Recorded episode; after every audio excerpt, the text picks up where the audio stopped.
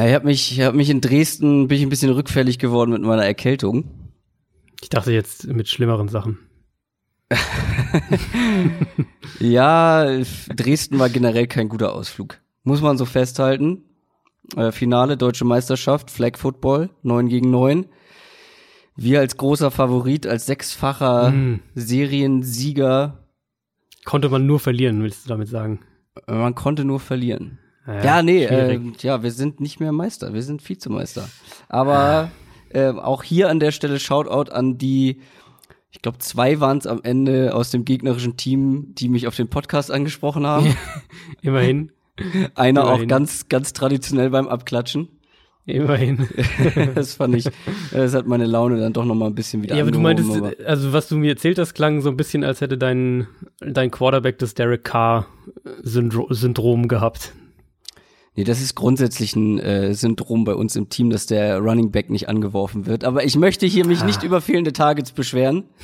äh, nee, deswegen haben wir nicht verloren. Dresden hat das wirklich sehr, sehr gut gemacht und wir hatten wirklich einen sehr gebrauchten Tag. Äh, wir Passiert. waren am Ende wie die Passiert. Steelers beim dritten Quarterback. Aber nicht aus Verletzungsgründen. Autsch. Yep.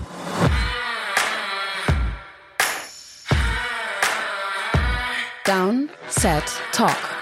Der Football-Podcast mit Adrian Franke und Christoph Kröger.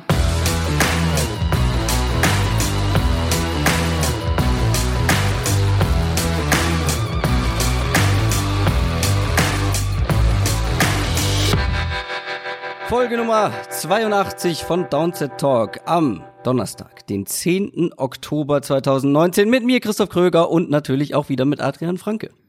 Einen wunderschönen guten Abend noch in Mannheim, aber heute Abend, Donnerstagabend in München, oder? Ganz genau, ganz genau. Ich kommentiere wieder live auf The Zone das Donnerstagabendspiel, über das wir auch gleich noch sprechen, äh, was ja. für mich ja, was leider äh, einige unschöne Vorzeichen jetzt mittlerweile hat, das Spiel.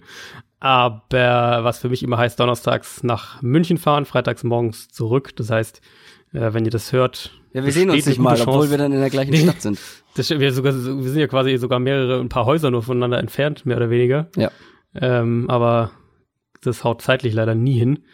Genau, aber wenn ihr das hört, bin ich wahrscheinlich auf dem Weg gerade nach München oder schon in München. Ich habe äh, zu Beginn eine sehr, ja, fast deprimierende Frage an dich. Oh je. Warum machen wir das eigentlich hier alles? Warum, warum ähm, reden wir zwei Stunden lang, analysieren, gucken, gucken Tape, machen dies, machen jenes. Ähm, und dann am Ende gewinnen die Raiders gegen die Bears und die Colts gegen die Chiefs. Wobei ich sagen muss, Colts gegen Chiefs kann ich mir im Nachhinein erklären. Äh, aus mhm. gewissen Gründen gehen wir vielleicht später auch noch mal bei den einzelnen Previews yep, drauf yep. ein. Aber Raiders gegen Bears, also manchmal ist die NFL so unberechenbar. Das macht mich fertig. Ja, das ist fair. Also ich meine, fairerweise hatte keiner von uns einen der Siege irgendwie prognostiziert. Ja, ähm, nicht mal ansatzweise eher im genau, Gegenteil. Genau, ähm, ich hatte bei den Raiders ein engeres Spiel erwartet als bei den Colts. Also ich dachte, dass, dass die Chiefs das äh, relativ deutlich gewinnen und dass die Bears schon eher Probleme haben. Ich meine, haben ja auch nicht mit ihrem Starting Quarterback gespielt und so weiter und so fort.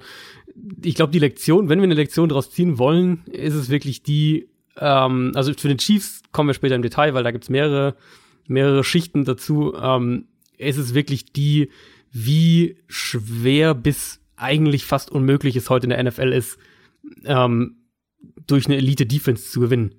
Ich meine, natürlich, die Bears ähm, haben immer noch eine sehr, sehr gute Defense, aber wenn man sich das Spiel anschaut, natürlich, da kam auch Turnover ja. dazu und so weiter und du hast mit deinem Backup-Quarterback, aber die haben halt zwei Drives über 90 Yards zugelassen und zwar einen relativ früh im Spiel. Dann haben sie das Spiel gedreht und dann lässt die Defense nochmal einen 90-Yard-Drive gegen Derek Carr und Darren Waller und, und äh, diese Offensive Line von Tom Cable zu. Und das, also ich sag mal so, wenn's, wenn wenn's sowas wie eine konstant dominante Defense in der NFL gäbe und die Bears das dieses Jahr wären, dann passiert dir das nicht. Wir sprechen gleich nochmal auch über den von dir im Nebensatz erwähnten Starting Quarterback der Chicago Bears. Aber vorher noch mal ein kleiner Teaser. Schaut mal auf unserer Homepage vorbei, downsettalk.de, da kommt ihr zu unserem Shop, da könnt ihr zum Beispiel ein Downset Talk T-Shirt kaufen. Ich habe ein sehr cooles Foto aus London bekommen, wo jemand unser T-Shirt vor dem Stadion getragen hat. Ähm, da kommt ihr zu Patreon, wer uns supporten will, die Bonusfolgen hören will, nächstes Jahr vielleicht in der Downside Talk Fantasy Bundesliga mitspielen will. Äh, mitspielen will. Vielleicht noch ganz kurz zum Thema Fantasy, ne? Du hast ein bisschen selber Schuld, dass ich dir das nochmal aufs Brot schmiere, weil du hast bei Twitter nach dem Thursday Night Game noch richtig groß rumgetönt. Guck mal hier, mein guter Start gegen den Kröger, ja. Aber am Ende muss ich sagen, habe ich das Ding souverän nach Hause geschaukelt, das Prestige-Duell. Absolut, absolut. Ich muss ja sagen, ich habe den, den Ausgangstweet auch nur gemacht, weil ich äh, sagen wir mal nicht optimistisch war, dass das im Endeffekt noch was wird. Das heißt, ich musste ja die, die eine Gunst der Stunde ähm, nutzen, aber ja, war natürlich schwer ohne meine, ohne meine beiden Nummer eins und zwei Receiver. Ja, das ich höre nur gejammer. Man kann beim Fantasy auch wavern, ne? Hast du das schon und traden? Habe ich gemacht und habe mir einen geholt und der ist dann kurzfristig auch rausgefallen. Ich habe gute Trades gemacht. Ähm, zum Beispiel habe ich äh, George Kittle bekommen oder gut, ja. jetzt auch ein Josh Jacobs durch äh, Austin Hooper. Ich habe Austin Hooper in Josh Jacobs umgetauscht. Das, das ist mir, wirklich gut. gut. Vor allem so, wie die Raiders O-Line tatsächlich spielt bisher. Ja, ja. Äh, auch wenn er nicht die Targets bekommt, aber ansonsten. Das kommt noch. Quarterbacks, mein Lieber. Du hast ja. gestern, gestern Morgen dein mhm. erstes Quarterback-Ranking der Saison veröffentlicht bei Spox. Genau. Und ich sag mal so, ich find's mutig. jetzt, jetzt nicht, weil das haben wir jetzt wirklich nicht, nicht Nein, vorbereitet. Also das haben weiß, wir null geprobt. Du weißt nicht, warum ich das mutig finde. Genau. Nein, man muss dazu sagen, ich war beim ersten Lesen, weil ich dachte, bitte was? Und dann habe ich gemerkt, okay, das ist wirklich also du hast vor allem die ersten fünf Spiele, glaube ich, mit in deine Wertung einfließen Genau, lassen. es ist wirklich, es geht wirklich um den Ist-Zustand. Ja. Also es geht jetzt nicht darum zu sagen, wer wird in, in, in sechs Wochen der Beste sein, sondern es ging, also ich habe wirklich jetzt bei den Quarterbacks ganz spezifisch und ich finde bei Quarterbacks noch mehr der Ist-Zustand als zum Beispiel bei Team Power Rankings, wo ich auch noch mehr ähm, Prognose ein bisschen mit einfließen lasse, bei den Quarterbacks wirklich was haben sie über die ersten fünf Spiele gemacht? Wo geht die Tendenz hin? Wo stehen sie aktuell? Ja, ich finde gar nicht, also ich würde zum Beispiel so ein Quarterback-Ranking, auch wenn es vielleicht der Ist-Zustand ist, gar nicht mal irgendwie Prognosen mit einbeziehen, sondern noch mehr das einfließen lassen, was vielleicht vor den fünf Spielen war. Jetzt nicht bis 2012 sich irgendwie zurück und ja, Aaron Rodgers äh, war doch mal ein Elite-Quarterback und äh, der beste Quarterback überhaupt. Ähm, also ich würde vielleicht noch ein bisschen mehr mit in den Kontext einbeziehen, weshalb zum Beispiel ein Tom Brady bei mir nicht auf der mhm. 10 landen würde, nur weil er jetzt in den letzten beiden Spielen vor allem so ein paar komische Fehler mit drin hatte und dann auch nicht hinter einem Gardner Minshew. Ist fair, ist fair, ist auch ähm, eine der Kritiken, die ich häufiger heute hatte, wobei nicht so oft, wie ich ähm, erwartet hatte. Also gerade viele Patriots-Fans haben mir tatsächlich geschrieben und gesagt, so ja, Verstehen ja, Sie? Weil es der aktuelle, weil es dieses aktuelle Gefühl ist. Du hast genau. ihn halt in den letzten beiden Spielen gesehen, wo er Fehler gemacht hat, die Tom Brady nicht genau. macht. Aber ganz ehrlich, genau. ich habe Gardner Minshew auch Fehler machen sehen, die Tom Brady so, glaube ich, in dieser Form seit Jahren nicht gemacht hat. So das ungefähr. ist absolut, das ist absolut fair. Für meinen Geschmack war es eben so, dass Brady ähm, oder sagen wir so, Brady hatte für mich jetzt schlechtere Spiele, vor allem das Bills-Spiel, aber generell schlechtere Spiele, die auf einem Level waren, das unter dem war, was wir von Minshu bisher gesehen haben dieses Jahr. Also wenn wir jetzt auf diese fünf Spiele schauen, finde ich, Minshu ist relativ konstant, ist up and down in den Spielen, aber ist relativ konstant Woche zu Woche. Ähm, Brady hatte ein, zwei Spiele, die deutlich drüber waren, natürlich auch gegen sehr, sehr schlechte Gegner. Minshu, finde ich, war in dem, ähm, also ich habe Minshu auf neun und Brady auf zehn, um das nur kurz, äh, um das kurz zu erklären. Und ich finde, Minshu war konstanter Woche für Woche, hatte nicht die Highs, die Brady in ein, zwei Spielen dieses Jahr hatte. Aber Brady hatte halt auch vor allem gegen Buffalo echt ein, also ein deutliches Tief, was Minshew so halt auch noch nicht hatte dieses Jahr. Und ich habe eklig den Eindruck, dass bei Brady ähm, die Tendenz so ein bisschen in die falsche Richtung geht, also der Trend so ein bisschen in die falsche Richtung geht. Und jetzt nicht nur wegen diesen zwei Spielen, sondern weil er eben auch individuell Fehler macht und, und mehr Fehler macht, ähm, als ich von ihm teilweise wirklich in ganzen Saisons gewohnt bin. Und das ähm, ist ja, was, also ich finde es ich, so ein bisschen besorgniserregend, aber es ist jetzt auch nicht so, dass ich sagen würde, Brady ist kurz davor, dass er irgendwie fertig wäre oder sowas. Also so auf keinen Fall. Ich habe ganz vergessen zu erklären, ähm, dass wir das ja ähm, meistens machen, wenn du ein Quarterback-Ranking veröffentlicht, veröffentlichst, so ein kleines Explain mhm. yourself. Erklär dich mhm. mal, äh, was, warum tust du das? Ähm, was ich total nachvollziehen kann, sind die ersten beiden Positionen Mahomes und ja, Wilson. Ich glaube, ähm, da gibt's keine, keine Debatten. Genau, man kann, also man kann Wilson auch auf eins setzen, da hätte ich auch kein Problem mit. Ich habe Mahomes ja. jetzt auf eins gesetzt. Aber die zwei spielen, finde ich, wirklich deutlich in einer, in einer eigenen Liga. Guckt es euch gerne an. Ähm, ein Punkt habe ich noch ganz weit unten. Ich bin nun wirklich kein Trubisky-Fan und kein großer Trubisky-Believer, aber auf Platz, ich glaube 29 war es jetzt am ja. Ende, ähm, von glaube ich ja. 30, die nur mit irgendwie ähm, in dem Ranking genau, sind. Genau, Jets und Jets und Redskins Quarterbacks ja. fallen quasi raus wegen der geringen Sample Size. Ähm, genau, aber Trubisky auf 29, ja, das ist mir dann doch noch wirklich ein, zwei Plätze zu tief. Und auch was, wo ich dachte, dass es ein, also bei diesen Rankings ist ja immer so, wenn du diese Rankings machst und ähm, die dann irgendwie auch Social Media raushaust und so, dann gibt's immer von verschiedenen Fangruppierungen einen ordentlichen, äh, einen ordentlichen Backlash. Das war jetzt die letzten Jahre häufiger Green Bay, weil, halt, weil ich halt Rogers tiefer hatte, als so der, der Konsens vielleicht war. Ist jetzt bei dem Ranking nicht der Fall.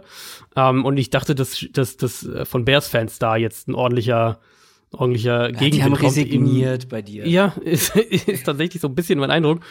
Aber man muss ja eben auch sagen, ich bin da noch mal die die einzelnen Spiele von Trubisky durchgegangen, was ich mir zu ihm notiert hatte, was ähm, was was Advanced Stats zu, zu den einzelnen Spielen angeht. Wenn man jetzt mal ehrlich ist, hat er bisher noch nicht nur, dass er nicht, dass er noch kein gutes Spiel hatte, er hatte wenige, die überhaupt nur Durchschnitt waren bisher. Und ähm, also jetzt als Passer gesprochen, also wenn ich jetzt zum Beispiel Trubisky mit einem Kirk Cousins vergleiche, Cousins hatte halt ein, zwei richtig schlechte Spiele, hatte aber auch schon ein, zwei richtig gute Spiele. Und diese richtig guten Spiele hatte Trubisky halt gar nicht. Ähm, er hat dieses Jahr, finde ich, auch nicht diese, diese Average Baseline so ein bisschen, die er sonst teilweise hatte. Und er, er ist als Runner noch überhaupt kein Faktor, wo man ja gesagt hat, okay, klar, als Passer inkonstant und so weiter und so fort, ähm, aber dafür halt als Scrambler richtig gefährlich, er läuft viele First Downs und so weiter. Das ist dieses Jahr auch noch überhaupt nicht gegeben. Deswegen, ich, also du kannst ihn ein, zwei Plätze höher setzen, aber also viele Quarterbacks, finde ich, gibt's nicht dieses Jahr, die, die schlechter spielen als Trubisky vor der Verletzung. Jetzt schauen wir mal, wie er zurückkommt. Guckt euch das Ranking an und lasst euren ganzen Wut, euren Hass äh, an Adrian aus. At AdrianBB89 bei Twitter zum Beispiel. Absolut. Nicht bei Instagram schreiben, da muss ich drauf antworten. und damit kommen wir zu den News. News aus der NFL. Ja, es gibt auch diese Woche wieder viele Verletzungen, aber die werden wir uns vor allem in den Previews genauer anschauen und was die dann zu bedeuten haben. Aber die große News der Woche ist, ich meine, wir haben es ja gefordert. Kein Wunder, dass es dann so eintritt. Äh, Jay Gruden wurde gefeuert bei den Washington Redskins. Ja, was glaubst du, wann das beschlossen wurde? Also ich meine, das wurde auf keinen Fall nach jetzt einer Niederlage mit deinem dritten Quarterback gegen die Patriots entschieden, auch wenn sie das natürlich sagen, ähm, in einem Spiel, wo man noch relativ lange sogar mit drin war ähm, oder wo die Defense noch relativ lange gehalten hat. Also ich persönlich glaube, dass das schon lange feststand ähm, und dass das eine Konstellation war, die eigentlich von von Woche eins an letztlich zum Scheitern verurteilt war, vor allem wenn diese Gerüchte stimmen, dass Gruden eben Dwayne Haskins nicht haben wollte. Also wenn das stimmt und, und das wirklich ein Owner-Pick war, also dass der Owner von, von dem Team ähm, gesagt hat, er will Dwayne Haskins haben und der wurde Drake, Jake Gruden äh, quasi aufgezwungen, wenn man so will, dann war das sowieso was, was niemals funktionieren konnte. Aber ich, also ich kann mir beim besten Willen nicht vorstellen, dass so wie sie es dargestellt haben, ähm, dass, dass sie das am, am, am Sonntagabend dann entschieden haben. Ja, habe ich mir jetzt tatsächlich noch gar keine Gedanken drüber gemacht, weil es mir klar war, dass es früher oder später so sein wird. Aber ja, mhm. nach der Patriots-Niederlage, vielleicht wollte man noch gucken, ob man Nee, sie haben ja gut mitgehalten, wie du schon gesagt hast. Ja. Ich hab gesagt, wenn Und da die Woche Team davor sind sie ja, sind sie ja gegen, gegen ein, ein viel, viel schlechteres Giants-Team komplett untergegangen. Ja, ich glaube, danach ähm, wurde es ähm, entschieden und dann hat man gesagt, ja. okay, also was ich mir jetzt so spontan erklären könnte, du willst, auch wenn es nur ein Interimscoach ist, der dann übernimmt, du willst nicht diesen Coach ähm, gegen die Patriots, gegen diese Patriots Defense in das erste ja. Spiel schicken. Ähm, das macht einen schlechten Eindruck, das gibt ein schlechtes Gefühl direkt von Anfang an. Du wartest lieber noch dieses Patriots-Spiel ab, wo du weißt, dass du so gut wie keine Chance hast ähm, und machst es dann danach. Ja, das kann, das kann sehr gut sein. Also Bill Callahan übernimmt jetzt ähm, als Interimscoach, der ja auch schon Headcoach-Erfahrung gemacht hat, bei den Raiders vor allem, äh, auch im College schon Head Coach gewesen, auch jetzt schon seit mehreren Jahren, Jahren in Washington, war der O-Line-Coach seit 2015, jetzt seit ähm, 2017 auch äh, stellvertretender Head Coach.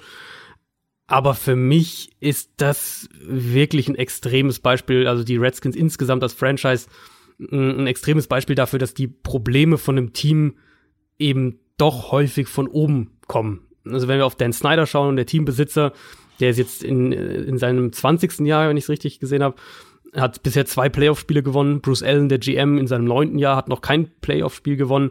Ähm, Snyder selbst, wenn wir jetzt auf, auf die Coaches schauen, ja, hat er schon mehrere merkwürdige Entscheidungen getroffen und, und rückblickend eben auch mehrfach wirklich daneben gehauen. Und äh, man muss jetzt auch nur mal in die sozialen Medien schauen und wenn sich dann wirklich mehrere Ex-Spieler zu Wort melden, die Entscheidungsträger da offen kritisieren und mehr oder weniger das Bild von einer dysfunktionalen Franchise, ich glaube, man muss es fast so deutlich sagen, ähm, zeichnen, dann sagt es schon relativ viel aus, finde ich. Und im Prinzip geht's ja jetzt um zwei Sachen. Ähm, du musst einmal herausfinden, was du in Dwayne Haskins hast. Ja. Und du musst herausfinden, was du in einzelnen Coaches hast. Beispielsweise in einem Kevin O'Connell, der jetzt als, äh, als Offensive Coordinator und Playcaller auch übernimmt, von dem, das weiß ich, einige sehr, sehr viel halten, so in diesen Coaching-Kreisen und in diesen Experten, Co Coaching-Expertenkreisen.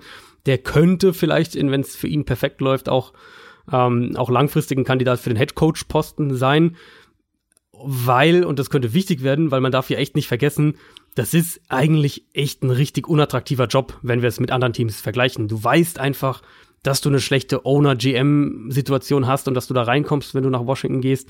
Ähm, vielleicht dann eben sogar mit einem Quarterback, den du nicht haben willst, aber der dir gewissermaßen aufgezwungen wird. Dann reden wir außerdem rein sportlich von einer Offense, die mehr oder weniger general überholt werden muss. Und ähm, dass ich dann, das fand ich wirklich eklatant, die habe ich mir vorhin noch noch extra kurz angeschaut, die, die Pressekonferenz von Bruce Allen, von dem GM, ähm, sich dahinstellt, Dan Snyder, der Owner, nicht mal zur Pressekonferenz auftritt, also der war nicht mehr, nicht mal verfügbar nach der Entlassung. Und Bruce Allen dann eben sagt, dass man eine gute Teamculture hat, dass man alle Bausteine hat, um irgendwie erfolgreich zu sein und so weiter und so fort. Ähm, das passt in das Bild, äh, das ich von dem, von der, von der Teamführung habe. Und es zeigt einfach eine brutal verschobene Selbstwahrnehmung. Und ich glaube, eine der gefährlichsten Eigenschaften ähm, für eine Teamführung ist es, wenn man sich selbst nicht richtig einschätzen kann. Wir haben das bei den Giants gesehen vor zwei Jahren. Äh, wir sehen es immer wieder auch bei anderen Teams. Wir haben es bei Arizona letztes Jahr gesehen. Weil dann kommst du immer wieder in diese Situation, wo man denkt, dass man jetzt doch dieses Jahr vielleicht angreifen kann, wenn man hier und da ein paar, paar Schrauben dreht, statt dass man eben notwendige Umbrüche und Veränderungen auch einleiten würde. Und ich glaube, von der von der ähm, Top Top äh, Positionen her, von den von den verantwortungsvollsten Positionen in Washington, ist das mit das unattraktivste Team in der NFL, wenn du als Head Coach quasi ähm, als Head Coach Kandidat verschiedene Teams äh, zur Auswahl hättest. Ja, gut, aber das ähm, ich meine, die Auswahl ist dann wahrscheinlich, wenn du die Möglichkeit hast, ein NFL-Headcoach zu werden, ist ja dann meistens auch nicht Klar. so riesig. Ne? Klar, also, das ist ähm, immer der immer der Punkt, wobei du natürlich auch sagen musst, jetzt nehmen wir mal als Beispiel, du bist äh, du bist ein erfolgreicher Koordinator, ähm, dann so, wartest du, halt vielleicht auch mal Jahr.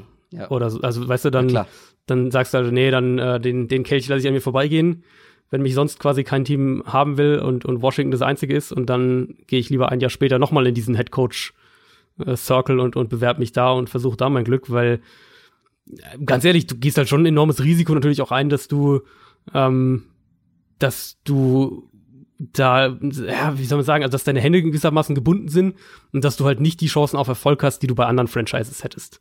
Naja, immerhin gibt's jetzt einen Baustein für Erfolg und das, oder wahrscheinlich, und das wird früher Pick sein im kommenden Draft. Das stimmt wahrscheinlich, ja. Lass uns doch mal auf Woche 6 in der NFL gucken. NFL Preview. Wir kommen zu den Previews der Spiele in Woche 6. Wir haben wieder zwei Spiele, die wir uns genauer zur Brust nehmen. Bisschen tiefer reingehen in das Ganze. Aber vorher machen wir noch das Thursday Night Game, was du schon angesprochen hast, weil du es kommentierst bei The Zone. Die New York Giants sind zu Gast bei den New England Patriots. Da muss ich aber auch ganz ehrlich mal sagen, also zum einen dieses Spiel auf als Thursday Night Game zu planen, ist schon mal vor der Saison weiß ich nicht, wie ja. attraktiv das vor der Saison war. Es wird, wurde auf jeden Fall nicht attraktiver. Ja, ich glaube, ich glaube, das war auch viel diese, ähm, wir sind in der hundertsten NFL-Saison und kriegen dann ein letztes Mal Eli gegen Brady, so der Gedankengang dahinter. Ja gut, da hätte ich denen sagen können, dass das wahrscheinlich nicht bis Woche 6 reichen wird. Aber gut, ähm, aber was haben die Patriots eigentlich für ein Schedule? Die sind 5 und 0, haben schon gegen die Dolphins gespielt, gegen die Redskins gespielt und jetzt kommen die Giants, die wirklich verletzungsgeplagt sind, vor allem was ja. die Offense angeht. Da kam vorhin die Meldung, dass äh, Saquon Barkley auf jeden Fall noch nicht spielt, dass Evan Ingram der Tight End raus ist, mhm. dass Sterling Shepard raus ist, also ähm, so die drei Playmaker eigentlich in der, in der Offense, ja, wenn man ja. Golden Tate rausnimmt, vielleicht. Ähm, naja, gut. Ähm, ich sag mal so, danach kommen, glaube ich, noch die Jets direkt hinterher nächste Woche. 7-0 ist auf jeden Fall möglich, aber fangen wir mal erstmal beim 6-0 an. Auch das ist durchaus denkbar. Ja, das ist klar. Also selbst wenn die Giants in, in Bestbesetzung angetreten wäre, wären die Patriots, denke ich, klarer Favorit gewesen. Ähm, zu Hause Donnerstagabend gegen, gegen einen Rookie-Quarterback. Ähm, wie der Personalsituation. Ich hatte mich eigentlich darauf gefreut zu sehen, wie sie beispielsweise einen Evan Engram verteidigen. Einfach weil es eine Art Spieler ist, die die Patriots jetzt dieses Jahr noch nicht gesehen haben, so. Jetzt bei Washington sind ja auch beide Titans, glaube ich, sogar ausgefallen im Endeffekt. Also wirklich so dieser, dieser echte Nummer eins Tight End gewissermaßen. Ähm, mit der Personalsituation gehen sie halt schon krass gehandicapt ins Spiel. Du kannst dich eigentlich aus Patriots Sicht auf Golden Tate wirklich auch konzentrieren. Die anderen Receiver wie ein Cody Latimer oder ein Darius Slayton wahrscheinlich in 1 gegen 1 Coverage sogar nehmen, was dir natürlich immense Freiheiten gibt, wenn du das so spielen willst in der Front. Ähm, sie müssen eine Sache vielleicht, bei der sie ein bisschen aufpassen müssen, weil die Patriots da in den letzten Jahren auch immer wieder mal anfällig waren, sind die Quarterback Scrambles, gerade in den Man Coverages, die die Patriots spielen. Das ist was, wo ich mir vorstellen könnte, mhm. dass die Giants hier und mhm. da mal ein bisschen so Nadelstiche setzen auch. Aber also wenn wir es dann, wenn wir es dann weiterdenken, ähm, wenn wir auf die Defense schauen von den Patriots, ich meine, wir werden die Statistik sowieso garantiert auch häufiger noch lesen in den nächsten, nächsten Stunden, dann bis zum Spiel. Die Patriots sind jetzt irgendwie, ich glaube, 12 und 0 oder 13 und 0 unter Belichick in Heimspielen gegen Rookie-Quarterbacks. Und äh, wenn man sich anschaut, was eben viele dieser Defenses ausgemacht hat und, und ganz besonders die aktuelle Defense ausmacht, dann ist es auch nicht schwer zu erklären, warum sich diese Serie vermutlich fortsetzen wird und woher die eben auch kommt, weil sie haben jetzt ganz, ganz klar die Secondary dafür, ähm, um eine, eine unheimlich flexible Defense zu spielen. Das ist keine Blitzing-Defense, also die blitzen relativ selten. Eher umgekehrt eine Defense, die den Quarterback dazu zwingt, den Ball länger zu halten, als er es eigentlich tun will. Ähm, und du weißt dann eben bei den Patriots so häufig vor dem Snap nicht, wer wirklich in den Pass Rush kommt, wer sich in Coverage fallen lässt. Die arbeiten viel mit mit ähm, Delayed Rushern oder Delayed Blitzern, also das heißt, dass der Spieler nicht direkt nach dem Snap angreift, sondern noch eine Sekunde oder so wartet und dann erst kommt. Natürlich äh, mit dem Ziel, eben die Protection zu verwirren oder ein Loch in der Protection zu finden. Viele Rusher auch aus dem Linebacker-Level heraus und das ist dann ein echtes Problem und fordert eben die Reads von so einem Rookie-Quarterback heraus und da damit haben eben gerade Rookies dann häufig Probleme, weil du eben vor dem Snap was ganz anderes siehst oder vor dem Snap gar nicht weißt, was du siehst, äh, wenn man so sagen will. Oft mittlerweile sieht man auch wirklich nur ein oder zwei Down-Linemen bei den Patriots, also die wirklich auch mit der Hand am Boden ähm, da stehen und dann, da bewegt sich einfach extrem viel und deswegen wird sich das wahrscheinlich fortsetzen. Wir haben das bei Daniel Jones auch gesagt. Reads sind jetzt nicht seine größte Stärke. Ähm, ich vermute auch, oder ich könnte mir vorstellen, dass sie diese die, also die Patriots diese freien Verteidiger dann auch nutzen, um mit Quarterback Spies hier und da zu spielen. Ähm, da wird Daniel Jones, also das war jetzt gegen Minnesota schon eine andere Hausnummer als das, was er davor hatte, aber da wird ihm noch mal eine ganz, ganz andere äh, Kategorie Defense entgegengeworfen. Quarterback Spies vielleicht noch mal in einem Nebensatz einfach einer, ein Verteidiger, der vor allem auf den Quarterback achtet, damit der nicht so einfach aus der Pocket rauskommt genau. und nicht genau. ähm, Scrambling Yards so ohne weiteres machen kann. Aber das andere Mismatch ist ja auch noch auf der anderen Seite, wie ich finde. Mhm. Ähm, ja, die Patriots Offense hatte ein bisschen Probleme. Die O-Line mit den ganzen Verletzungen ist nicht so stark, wie man das kennt. Aber gegen diese Giants Defense, also diese Secondary, ist wirklich sowas von anfällig und ähm, da wird sich auch diese Offense, da wird sich auch ein Tom Brady wieder rehabilitieren können. Davon muss man ausgehen. Also das Matchup ist, wenn die sagen, wenn die Giants in Bestbesetzung angetreten wäre, dann hätte ich gesagt, dass das Matchup auf der anderen Seite ähm, schon mal noch ein gutes Stück eindeutiger ist. Und jetzt natürlich ist es noch, äh, noch viel krasser. Also mit dem, was die, was die Patriots auf der, auf der einen Seite haben, ist es äh, natürlich die Defense, mit der sie das Spiel sowieso gewinnen werden und dann aber, wie gesagt, oder gewinnen sollten, wollen wir mal nicht zu weit greifen, aber und dann eben auch eine Offense, wo ich auch davon ausgehe, dass das ein ganz, ganz krasses Mismatch eben sein wird. Die Vikings haben es gerade wieder sehr, sehr eindrucksvoll gezeigt, wie na, verwundbar die Giants Secondary ist. Ich glaube, das wird ein Spiel, in dem Julian Edelman und Josh Gordon bei, bei diversen In-Breaking Routes viel zu tun bekommen werden. Vor allem ähm, Rollouts, Play-Action hat für riesige Löcher in der Giants Secondary gesorgt letzte ja, gut, Woche. Die werden wir wahrscheinlich eher, also Rollouts werden wir wahrscheinlich Rollouts nicht so viele nicht, sehen. Nee, aber, aber ähm, Play-Action-Team sind die Patriots ja schon. Ja. Das ist schon was, was sie auch seit Jahren relativ konstant machen, auch als andere Teams da noch, noch deutlich zurück ähm, oder das deutlich weniger gemacht haben. Vikings, ähm, ich, also, es ist, was die Vikings eben sehr, sehr gut gemacht haben, wir kommen ja später noch dazu, ist eben wirklich genau das zu attackieren, was die Patriots eben eigentlich auch gerne machen, nämlich zum einen, also aus Play-Action heraus, klar, aber auch diese, diese Midrange zu In- und Out-Breaking Routes. Also Adam Thielen war da natürlich der Haupt, ähm, der Haupt, Hauptadressat. Ich kann mir kaum vorstellen, so wie die Secondary von den, von den ähm, Giants bisher spielt, dass die da sonderlich viel entgegensetzen können. Und jetzt könnte man natürlich dann argumentieren, okay, Patriots bisher dieses Jahr wirklich krass darauf ausgelegt, den Ball noch schneller loszuwerden, ja, was natürlich auch mit den Problemen der Offensive Line zusammenhängt. Aber jetzt haben die Giants halt auch nicht den Pass Rush, um das irgendwie auszunutzen. Ja, also ähm, wir sehen hier ein deutliches Mismatch, wahrscheinlich auf beiden Seiten des Balls. Aber ich finde, ja, die Giants Offense kann halt noch so solide spielen. Ähm, Daniel Jones kann noch so solide spielen, auch wenn ich glaube, dass er hier wie du auch schon angesprochen hast, die Probleme gegen Druck deutlich zu spüren bekommen wird mit dieser mit dieser verwirrenden ja. Defense ja eben ja, auch spät im Down vor allem und das ist halt das wo dann wo häufig eben verheerende Fehler passieren ja. also spät im Down ähm, wenn die Defense sich eben konstant dazu zwingt den Ball 2,8 2,9 3 Sekunden zu halten das ist dann eben das wo häufig der zu späte Pass über die Mitte der der zu späte Pass bei einer Outroute und der wird dann abgefangen und und äh, vielleicht sogar noch zurückgetragen und dann lass uns doch mal zum Sonntag kommen und zu unserem ersten Deep Dive Spiel. Philadelphia Eagles gegen die Minnesota Vikings. Die Vikings hast du gerade schon angesprochen. Das Lustige an dem Matchup ist, die sind beide drei und zwei aktuell, was mhm. den Rekord angeht. Der Unterschied, Philadelphia ist auf Platz eins in der Division und die Vikings sind letzter in ihrer, ihrer Division. ja. ähm, beide kommen aus einem vermeintlich leichteren Spiel. Bei Minnesota hat man tatsächlich gesehen, sie können passen. Ähm, zumindest ja. gegen diese Giant Secondary, über die wir gerade gesprochen haben, die das Ganze auch oder de, die dazu einlädt, ähm, zu passen. Man hatte mehr oder eine bessere Balance zwischen, zwischen ich habe in meinen Notizen aufgeschrieben, Lauf und Run. Ähm, zwischen Pass. da kommt der Running Back durch. Ja, zwischen äh, Pass und Lauf. so sollte es eigentlich, glaube ich, eher da stehen. Die ähm, Eagle Secondary sollte jetzt auch nicht das große Problem darstellen, nee. eher die Front. Die war wieder sehr gut, die hat 10 Sacks generiert im letzten Spiel. Ähm, ja. Gut, das war gegen die Jets. Ähm, da durfte aber auch jeder mal irgendwie ran an den Quarterback. Das Ding ist, diese Front gegen diese Vikings O-Line, die nach wie vor mhm. Probleme hat, das ist ein ganz klares Mismatch auf dem Papier.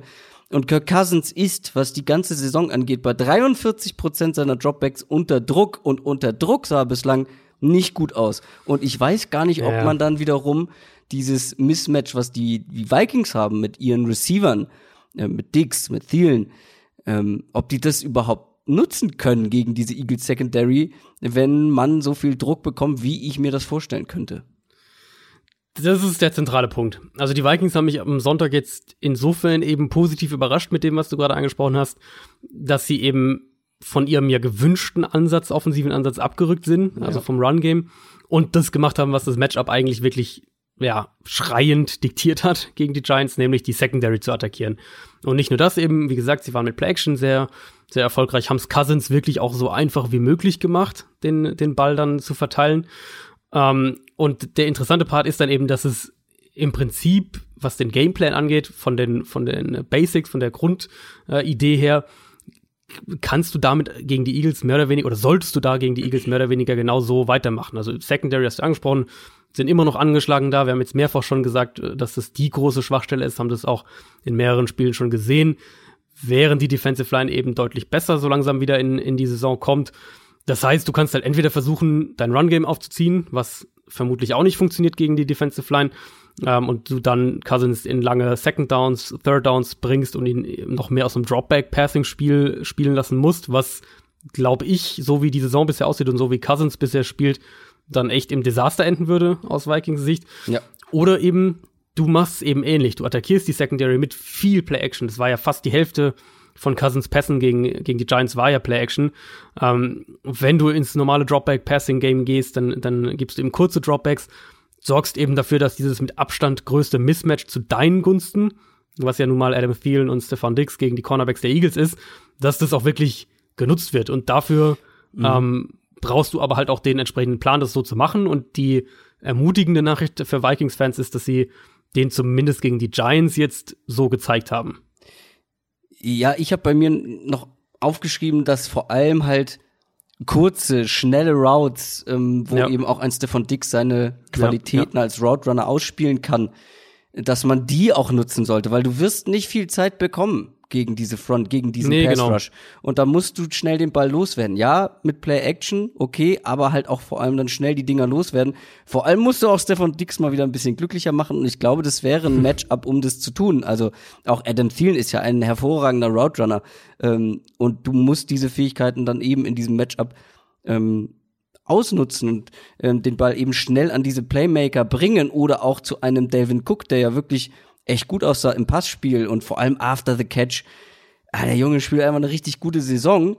Ähm, nicht nur eben im, im Laufspiel, sondern eben auch als, als Passcatcher, beziehungsweise dann durch seine Explosivität nach dem Catch.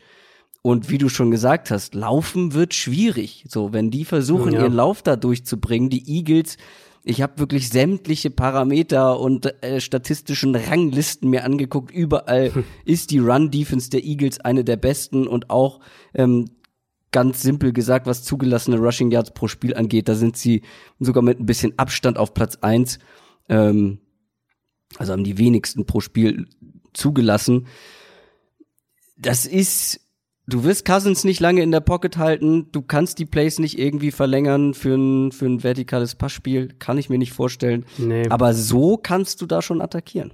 Und, und also gerade das Ding ist eben, wenn du in dieses, in diese Falle reintappst, dass du eben sagst, okay, das ist jetzt ein Spiel, wo wir übers Run-Game kommen und dann entlasten wir den Quarterback und so weiter und so fort, ist halt dann wenn das Run-Game nicht wirklich gut funktioniert, und ich glaube auch nicht, dass es in dem Spiel der Fall sein würde, ähm, ist halt das Gegenteil der Fall, weil du dann kommst du eben dauernd in diese langen Second Downs, lange Third Downs, also in Downs, wo die Defense weiß, dass du den Ball werfen wirst. Das heißt, die, die Möglichkeiten für Play-Action werden auch dann immer geringer.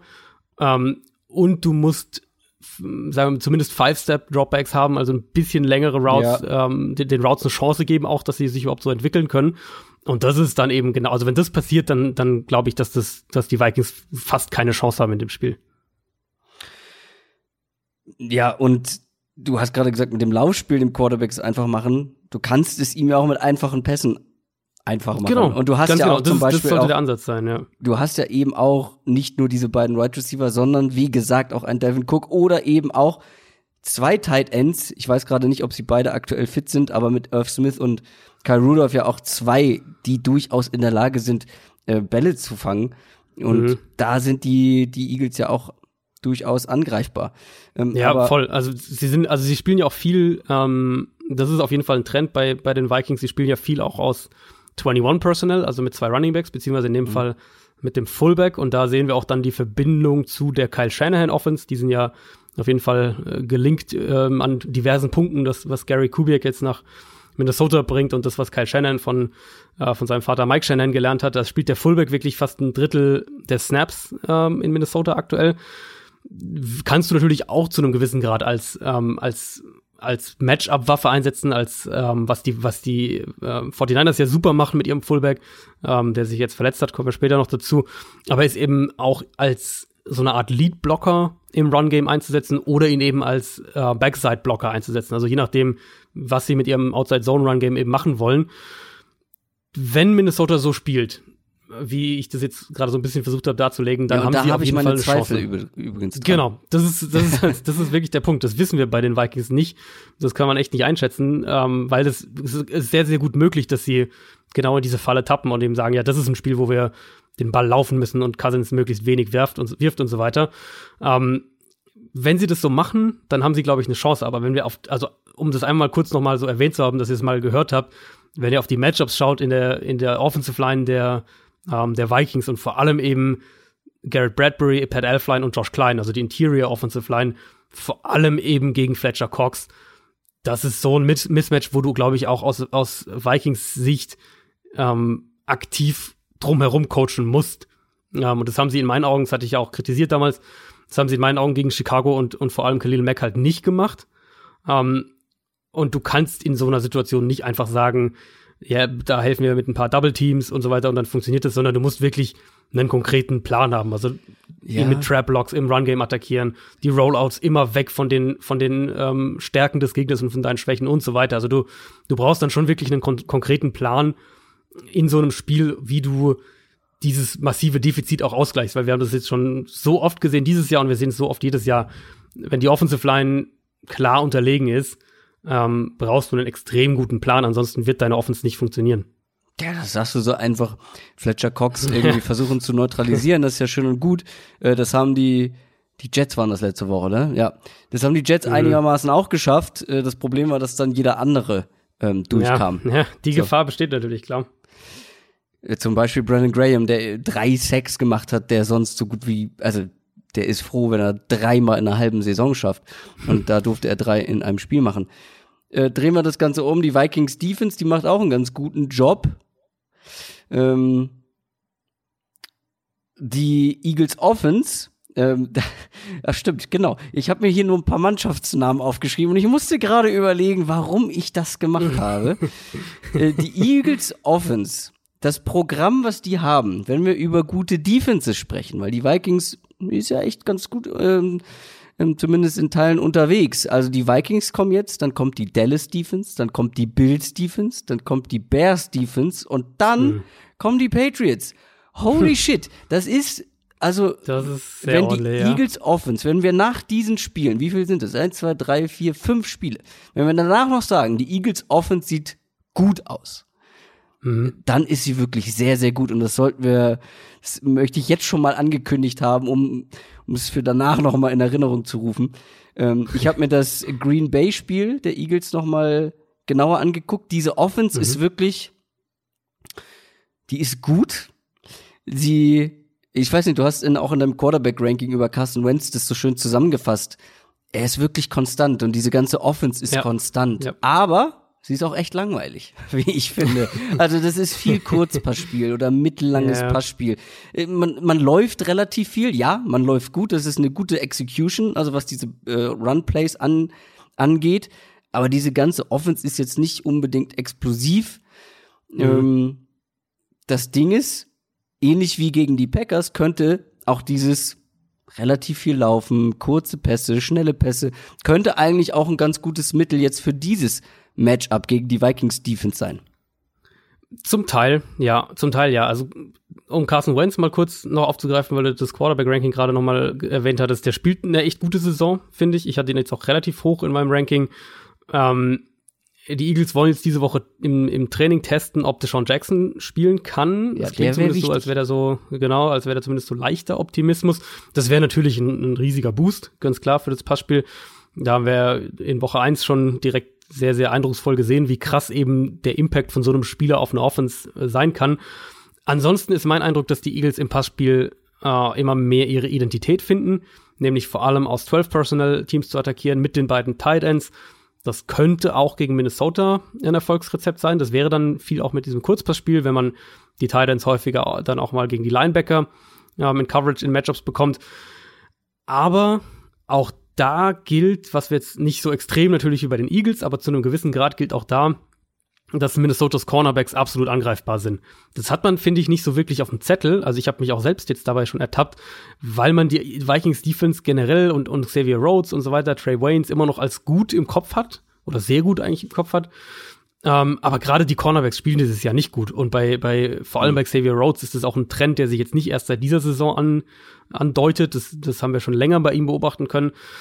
Da sollte eigentlich Philly auch mit seinen Wide Receivers und so wie eben Carson Wentz spielt, da sollten sie eigentlich auch ansetzen können, meiner Meinung nach. Und wenn dies, wenn das der Ansatz wäre, also zu sagen, wir gehen ähm, dann auch wirklich ins vertikalere Passspiel, attackieren die, die Vikings outside, dann ist natürlich die Frage auch hier, hält die Offensive Line? Ähm, die Eagles sind kein allzu Play-Action-lastiges Team dieses Jahr, was mich ein bisschen wundert. Vielleicht geht da auch die, die Quote noch hoch, vielleicht auch mit, den, mit dem Anstieg von 12 Personnel sehen wir da auch einen Anstieg von Play-Action. Ähm, Carsten Wentz wird den Ball relativ schnell los, hast du recht. Ähm, er hält ihn auf jeden Fall seltener unnötig lange, ist mein Eindruck. Also es ist jetzt nicht so Brady, Andy Dalton Level, wie schnell er ihn los wird, aber schon relativ schnell.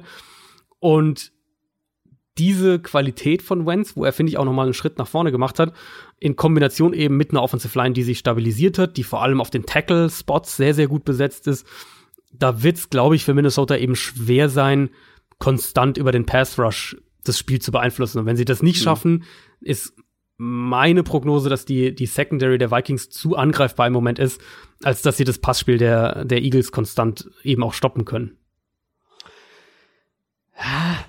Zusammengefasst, äh, bei dir klingt es sehr nach Eagles.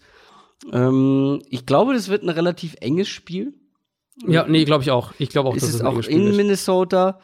Mhm. Ja, die Eagles Offense, wie gesagt, die ist sehr konstant. Die Defense ähm, in der Front ist ein klares Mismatch in meinen Augen und ich traue auch der Vikings Offense nach wie vor noch nicht so richtig. Man kann natürlich jetzt auch vielleicht gucken, ob sich so ein Trend entwickelt. Ne? Also wir haben die, die Offense sehr kritisiert für ihren laufintensiven Ansatz in den ersten Wochen. Jetzt haben wir einen anderen mhm. Ansatz gesehen. Vielleicht bauen sie darauf auf. Mm, und das sollten sie, wie wir gesagt haben, in diesem Matchup auch tun. Ja, das ist der Knackpunkt letztlich. Also wenn es darum geht, das Spiel einzuschätzen, ist das, finde ich, wirklich der Knackpunkt. Weil wenn sie das nicht machen, also wenn sie wieder in ihr Run-Game fallen, dann ja. wird es, glaube ich, ehrlich gesagt auch kein enges Spiel werden. Dann glaube ich, dass die Eagles das relativ klar gewinnen. Das Problem ist bei den Vikings, wie ich finde, wenn sie passen dürfen, wie gegen die Giants, weil die Secondary ähm, ihnen das eben angeboten hat, dann geht's. Aber wenn sie passen müssen, hat es bislang noch nicht so richtig gut funktioniert. Und ich kann mir ja. eben vorstellen, dass die in diesem Matchup passen müssen, weil man relativ schnell vielleicht hinten liegt oder irgendwie solche Geschichten. Ähm, das kann, das kann natürlich vom, vom Spielverlauf her passieren. Ähm, sollte dich aber auch nicht zu sehr aus der, also sollte, wirklich mit Betonung auf sollte, dich nicht zu sehr aus dem, aus seinem Rhythmus bringen. Allerdings haben wir eben auch da dann wieder bei Cousins individuell schon häufiger gesehen, dass er halt dann ja. gerne auch mal dazu genau. neigt, wenn der, so der Druck wirklich auf ihn größer und größer wird, ähm, dass er dann halt Fehler macht. Also du tippst auf die Eagles. Das tue ich auch, aber ich glaube ein bisschen vorsichtiger als du. Ich glaube, es wird ein bisschen also Im Endeffekt wirklich, ich kann es mal wirklich nicht oft genug sagen, es ist die Frage, was man vom, vom Coaching-Staff der Vikings hält. Und ob man glaubt, dass sie ja. jetzt an diesen Ansatz an, weiter anknüpfen, den sie gegen die Giants hatten. Ähm, oder ob sie eben doch wieder, die, dass sie sagen, unsere Identität ist das Run-Game, wir wollen den Ball laufen, wir wollen nicht, dass Cousins den Ball gegen die Eagles 30 Mal wirft, also laufen wir den Ball. Ja, die Eagles Defense, äh, die Eagles Secondary vor allem, kann halt auch ganz böse aussehen gegen diese Playmaker. Ja. Und dann ja. wird's schnell äh, ja, lustig aus Vikings Sicht. Kommen wir zum nächsten Spiel. Detroit gegen Green Bay, das Monday Night Game, das wir jetzt mal genauer anschauen wollen. Das ist ein Division-Duell und es ist ein absolutes Topspiel. Das ist Platz eins gegen Platz zwei in der NFC North. Die Packers sind 4 und 1. Die Lions sind 2, 1 und 1, kommen aus ihrer Bye Week, aus der frühen. Mhm. Die Green Bay Offense, wir haben immer gesagt, es muss sich jemand in den Vordergrund spielen. Vor allem was das Receiving Game angeht. Und gerade wenn ein Devontae Adams ausfällt. So, mhm. da haben, da vor allem ich an, an Marquez Waldes Scantling gedacht. Manche ja. haben ja. eher Geronimo Allison da gesehen, der, wie ich fand, nicht sehr gut aussah letzte Woche. Ja, generell noch nicht so dieses Jahr irgendwie. Nee. Also ähm, habe ich mir mehr erwartet, ja. Ja. Ich habe mir auch mehr von äh, Marquez Waldes Scantling äh, erwartet, obwohl ich mhm, finde, dass mhm. er der deutlich bessere aktuell von den beiden ist. Aber am Ende war es tatsächlich Aaron Jones, der sich in den Vordergrund gespielt hat. Und ich finde es auch sehr gut, dass Matt LeFleur endlich mal ein Coach ist, der verstanden hat, wer sein bester Running Back im Team ist. Ähm, er sah, Aaron Jones sah im Laufspiel überragend aus, aber eben auch im, im Passing Game, after the catch, sehr explosiv, sehr gefährlich. Trotzdem ist es natürlich für die Packers enorm wichtig, ähm, dass Devonte Adams wieder zurückkommt, ähm, weil so hat die Offense am besten funktioniert. Auch, also ja. du kannst dich nicht darauf verlassen, dass ein Aaron Jones jedes Mal ähm, so ein Spiel hat und auch ja so ein Spiel zugelassen wird von Aaron Jones. Äh, Aaron Rodgers hatte auch ein gutes Spiel, ähm, ein paar Zauberwürfe drin gehabt. Das ähm, grundsätzlich hat man gesehen, Passcatcher. Ähm, da waren auch so ein paar dabei, die man nicht unbedingt erwartet hätte, so wie zum Beispiel ein richtig schöner Pass auf Robert Tonyan. Tight End. Generell viel auf Running Backs und Tight Ends dritte geworden. Tight End, glaube ich, wenn ich das richtig ja. im Kopf habe bei den Aber Packers. der Pass und auch der Catch, äh, sehr gut. Ja. Ähm, das Ding ist, alles, was ich jetzt gelobt habe, mit Aaron Jones, mit den Pässen auf einen Robert Tonyan zum Beispiel, das kann mal so klappen. Und man kann so auch Spiele gewinnen, aber das ist eben nicht Mhm. so einfach zu reproduzieren, so ein Spiel im Passing Game gewinnen Ja. ohne Wide Receiver. Das ist ein super Punkt, weil das war auch genau mein Ansatz, den ich jetzt hatte. Also zu, zu Adams, um das kurz, äh, dass wir das mal aus dem Weg geräumt Ja. haben. Also er hat eine Zählverletzung und ist offiziell Week to Week deklariert worden, also eben nicht Day to Day oder sowas. Das heißt, wir müssen eigentlich tendenziell schon eher davon ausgehen, dass der mehr als ein Spiel verpasst oder zumindest ähm, war das meine Interpretation. Ich meine, wir nehmen jetzt heute Mittwochabend auf, das heißt, wird noch viel passieren auf dem Injury Report bis bis Sonntag, aber äh, beziehungsweise Montag ist es ja dann sogar erst.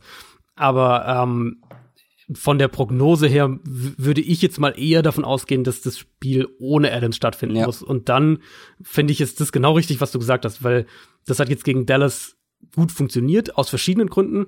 Also Run Game war sehr, sehr effizient. Ähm, sie haben das auch gut gespielt. Aaron Jones war sehr gut durch Kontakt. Ähm, Rogers war gegen Pressure unheimlich stark und die Cowboys haben eben gerade in der ersten Halbzeit oder eigentlich so die ersten ähm, die ersten 35, 40 Spielminuten haben sie extrem viele auch leichtsinnige Fehler offensiv gemacht. Und das Problem mit solchen Spielen ist eben immer wieder, wie sehr ist das übertragbar? Ich glaube, dass die Packers unterm Strich äh, ohne Devante Adams im Passspiel nicht die Feuerkraft haben. Und ich bin auch nach wie vor nicht so hundertprozentig vom Playcalling überzeugt. Passblocking bzw. Offensive Line generell sind auch noch nicht so auf dem Level, was ich mir erwartet hatte. Ja, positiv muss man ganz klar sagen, dass Rogers jetzt über mehrere Spiele sehr, sehr gut aussah, fand ich. Vor allem die letzten beiden. Das Eagles-Spiel war sicher das absolute Highlight. Ähm, der kann immer noch ein Spiel mit ein paar No-Huddle-Drives, mit eben so ein paar wirklich spektakulären Pässen außerhalb der Pocket. Da kann der Spiel immer noch entscheiden, ganz klar. Aber gegen Dallas hatten sie natürlich auch einen absolut idealen Spielverlauf. Dahingehend, dass sie ganz schnell dann auch ganz lange deutlich geführt haben. Also es war ja 17-0 zur Halbzeit, dann 24-0, dann 24-3, dann 31-3. Also sie waren ja wirklich konstant deutlich in Führung. Das bedeutet natürlich auch, dass die Cowboys beispielsweise vom Run-Game komplett weggegangen sind, obwohl das relativ gut funktioniert Ja. hat eigentlich. Also da waren schon viele Faktoren mit dabei. Und auch wenn man sich anschaut, wie eben, du hast eben die Passcatcher angesprochen, ähm, wie die Packers den Ball verteilt haben, ähm, Aaron Jones hat mit Abstand die meisten Targets bekommen in dem Spiel von Packers-Spielern, also der Running Back. Geronimo Allison, der Slot-Receiver, die zweitmeisten. Und die drittmeisten war dann der zweite Running Back mit Trey Carson. Also der, das war schon sehr, sehr krass, wie sie wirklich auch dann nur noch auf dieses ähm, Kurzpassspiel zu den Running Backs übergegangen sind. Das funktioniert eben, wenn du deutlich führst. Dann kannst du so spielen. Aber wenn eben der, der, der Spielverlauf das nicht hergibt, dann musst du eben auch andere Wege finden, um offensiv zu, ähm, zu funktionieren. Und ich habe von dem, was ich bisher von den Packers gesehen habe, habe ich meine Zweifel, dass das auf ein ganzes Spiel gesehen ohne Devante Adams ähm, der Fall ist, wenn der Spielverlauf halt nicht so ideal gewissermaßen verläuft. Jetzt haben wir noch gar nicht über die Lions Defense und über dieses Matchup zwischen der Offense und der Defense gesprochen. Ja. Die Lions Defense hat ja ihren Job ganz gut gemacht gegen die Chiefs vor der Bye Week. Haben zum Beispiel äh, Mahomes mit wenig äh, Leuten unter Druck setzen können. Das Ding ist, die, die Packers Offensive Line ist ein ganz anderer Schnack, wenn wir, wenn wir das mal direkt vergleichen. Was glaubst du, wo da jetzt so die Key Matchups sind für die Lions Defense gegen die Packers Offense? Ja, ist, also sagen wir mal so, die Lions haben, äh, ich gehe davon aus, dass Darius Slay wieder spielt. Hab zumindest, hab vorhin noch mal geschaut, da gab es keine ander, anders lautenden Meldungen. Justin Coleman, einer der besten Slot-Cornerbacks bisher in dieser Saison. Und also wir haben es gegen die Chiefs ja gesehen, wie sie in Coverage dann auch agieren können, dass sie auch wirklich keine Angst davor haben, mhm. ähm, viel in Mail-Coverage zu spielen. Und eben falls Adams ausfällt, dann denke ich, dass wir einen ähnlichen Ansatz sehen werden. ist ja sowieso tendenziell eher die Identität von dieser Lions-Defense, eben viel Man-Coverage zu spielen. Sie haben die Run-Stopper in der Front, also gerade Interior Defensive Line von den Lions ist sehr, sehr stark äh, besetzt gegen den Run. Das heißt, es sollte da auch ein Problem für die Packers werden. Und wenn diese beiden Sachen schon mal gegeben sind, also wenn wir sagen, die, die Lions Secondary, die Coverage sollte den, den Packers Receivern überlegen sein. Und Detroit kann wahrscheinlich im Run-Game, in der Run-Defense einigermaßen funktionieren, ohne dass sie jetzt permanent acht Spieler in die Box stellen dann gibt dir das natürlich eine irre Flexibilität, was, was ja. äh, Blitzer angeht, was du kannst einen Quarterback-Spy hier und da einsetzen, um eben zu verhindern, dass Aaron Rodgers aus der Pocket geht, so wie sie es die, ähm, wie es die Lions auch gegen Patrick Mahomes teilweise gemacht haben, also dass sie wie so eine Art Quarterback-Spy hatten, der auch als, äh, auch als Delayed Blitzer eben funktioniert hat, also dann auch wirklich den Quarterback attackiert hat, wenn der aus der Pocket per Rollout rausgegangen ist, um den Ball zu werfen. Solche Geschichten kommen dann eben auch ins Spiel. Das heißt, rein vom Matchup her kann man nicht betonen, wie wichtig es für die Packers wäre, Devante Adams zu haben, weil wenn der nicht spielt, sehe ich das Matchup, was ähm, die individuelle Qualität gerade eben in der Line Secondary angeht, gegenüber den Packers Receivern und Titans, sehe ich dann schon deutlich eigentlich zugunsten von Detroit. Und dann kommst du eben, wie gesagt, in das Problem, dass ähm, dass der Gegner deine, mit deiner Front spielen kann, gewissermaßen, mit deiner Offensive Line spielen kann und ähm, diverse Ansätze finden kann, um eben die Line auch zu attackieren, weil er dann im Zweifelsfall hier und da einen Spieler mehr dafür abstellen kann. Andersrum ähm, hatten die Packers jetzt in der Defensive gegen die Eagles zum Beispiel auch erhebliche Probleme gegen den Lauf. Ja. Und die Lions sind ein Team, die gerne mal ihr Laufspiel vernünftig aufziehen wollen genau. würden. Könnte das hier ein Problem werden für die Packers? wird zumindest das sein, was ich, wo ich sehen will, was die für Antworten finden. Also ich habe es ja gerade ähm, gerade gesagt, dass das Run-Game von den Cowboys ja eigentlich funktioniert hat, aber sie halt durch den Spielverlauf davon weggehen ja, mussten, genau. dann im Laufe, im Laufe der zweiten Halbzeit. Ähm, was auch richtig war aus Cowboys Sicht, also ist keine Kritik, die mussten wirklich den Ball werfen und waren ja dann auch echt erfolgreich. Da haben wir, haben wir da was 24 Punkte oder was das dann war in der zweiten Halbzeit gemacht. Ähm, die Eagles haben sie vor zwei Wochen dominiert im Run-Game. Die Eagles, die Packers. Das muss man, glaube ich, ganz klar so sagen. Und, und ähm, jetzt kommt ein Lions-Team, das sehr runlastig ist, auch wirklich bei Early Down extrem viel läuft, was ich nicht gut heißen will, weil auf lange Sicht betrachtet wirst du mit dem Ansatz irgendwann vor Probleme kommen. Aber jetzt konkret auf das Matchup bezogen, müssen die Packers für meinen Geschmack wirklich erstmal zeigen, dass sie das stoppen können. Und bisher von der Tendenz her, auch wie sie spielen, also wie sie mit, äh, mit ihren Sub-Packages spielen, wie leicht sie in ihren Fronts sind, dass sie wirklich sich auch aufs Passspiel, auf die Passverteidigung konzentrieren, habe ich eben den Eindruck, dass sie es, also dass sie sagen, dass sie das gewissermaßen akzeptieren, also dass sie sagen, okay, wir wir, ähm, wir werden halt in der Run-Defense hier und da Probleme bekommen, wir werden hier ein paar Yards mehr zulassen, wir fokussieren uns auf die Pass-Defense, was aus vom Grundansatz her nicht verkehrt ist. Aber wenn du eben in der Run-Defense dann solche Probleme bekommst, wie es eben im Eagles-Spiel dann ganz krass der Fall war, dann geht's halt relativ schnell in den Bereich über, dass du sagst, okay, ist schön und gut, ihr lasst im Passspiel nicht viel zu, ähm, aber wenn ihr den Run halt nicht stoppen könnt und der Gegner wirklich bei jedem Run fünf Yards rausholt und nicht nur im Schnitt, sondern wirklich, dann verlierst du das Spiel halt trotzdem. Ja. Matthew Stafford ist bei dir auch im Quarterback-Ranking, Ranking, äh, sehr deutsch ausgesprochen, äh, sehr gut weggekommen. Ähm, mhm. War auch gegen die Chiefs sehr aggressiv, ist generell dieses Jahr relativ aggressiv. Ja, ähm, unheimlich viele tiefe Routes. Die Lions spielen wahnsinnig viel mit, mit ähm, also wirklich auch mit vertikalen Routes. Nicht nur, dass Stafford viel vertikal wirft, sondern sie, sie laufen extrem viele tiefe Routes. Das Ding ist, jetzt trifft man aber auf eine Secondary, die jetzt auch im Vergleich zum Beispiel mit den Chiefs deutlich besser ja. ist. Und ein ja. Kenny Golladay und ein Marvin Jones, das sind sehr, sehr gute Receiver und die sehen dann gegen so eine Secondary wie die Chiefs, äh, wie die der Chiefs auch ganz gut aus, aber die werden nicht diese guten Matchups bekommen ähm, gegen die Packers. Die Secondary ist da wirklich auch eine, eine Stärke, vor allem ja. was die Passverteidigung angeht. Sollte auf jeden Fall so sein. Gegen Dallas hatten sie dann in der zweiten Halbzeit echt einige Wackler drin. Auch Jay Alexander wurde da ja ein, zwei Mal von, von Amari Cooper echt deutlich geschlagen. Der ja aber auch einer der besten Route Runner der klar, Liga ist. So. Ganz klar. Das kann auch, jeder Cornerback wird geschlagen. Es gibt keinen Cornerback, der nicht geschlagen wird. Insofern ähm, kein, kein Grund für Packers Panik. Ähm, du musst halt die zwei in den Griff kriegen. Und die Packers, ich finde, mit Jerry Alexander bist du extrem gut besetzt, was den einen Cornerback-Spot angeht. Kevin King hatte jetzt bisher oder jetzt auch gerade zuletzt mehrere gute Spiele. Da bin ich mir aber noch nicht so sicher, was die Qualität angeht. Das heißt, du kannst da äh, schon hier oder in Probleme kommen. Und was Stafford eben wirklich sehr, sehr gut macht, ist dieses, dieses vertikale Passspiel auch effizient zu betreiben. Und das ist dann eben äh, das, was ich gerade gemeint habe, wenn ein Team so run-heavy auch bei Early Downs ist wie, äh, wie die Lions, dann bekommst du früher oder später zu Problemen, weil diese Effizienz im vertikalen Passspiel kann kein Team konstant so aufrechterhalten.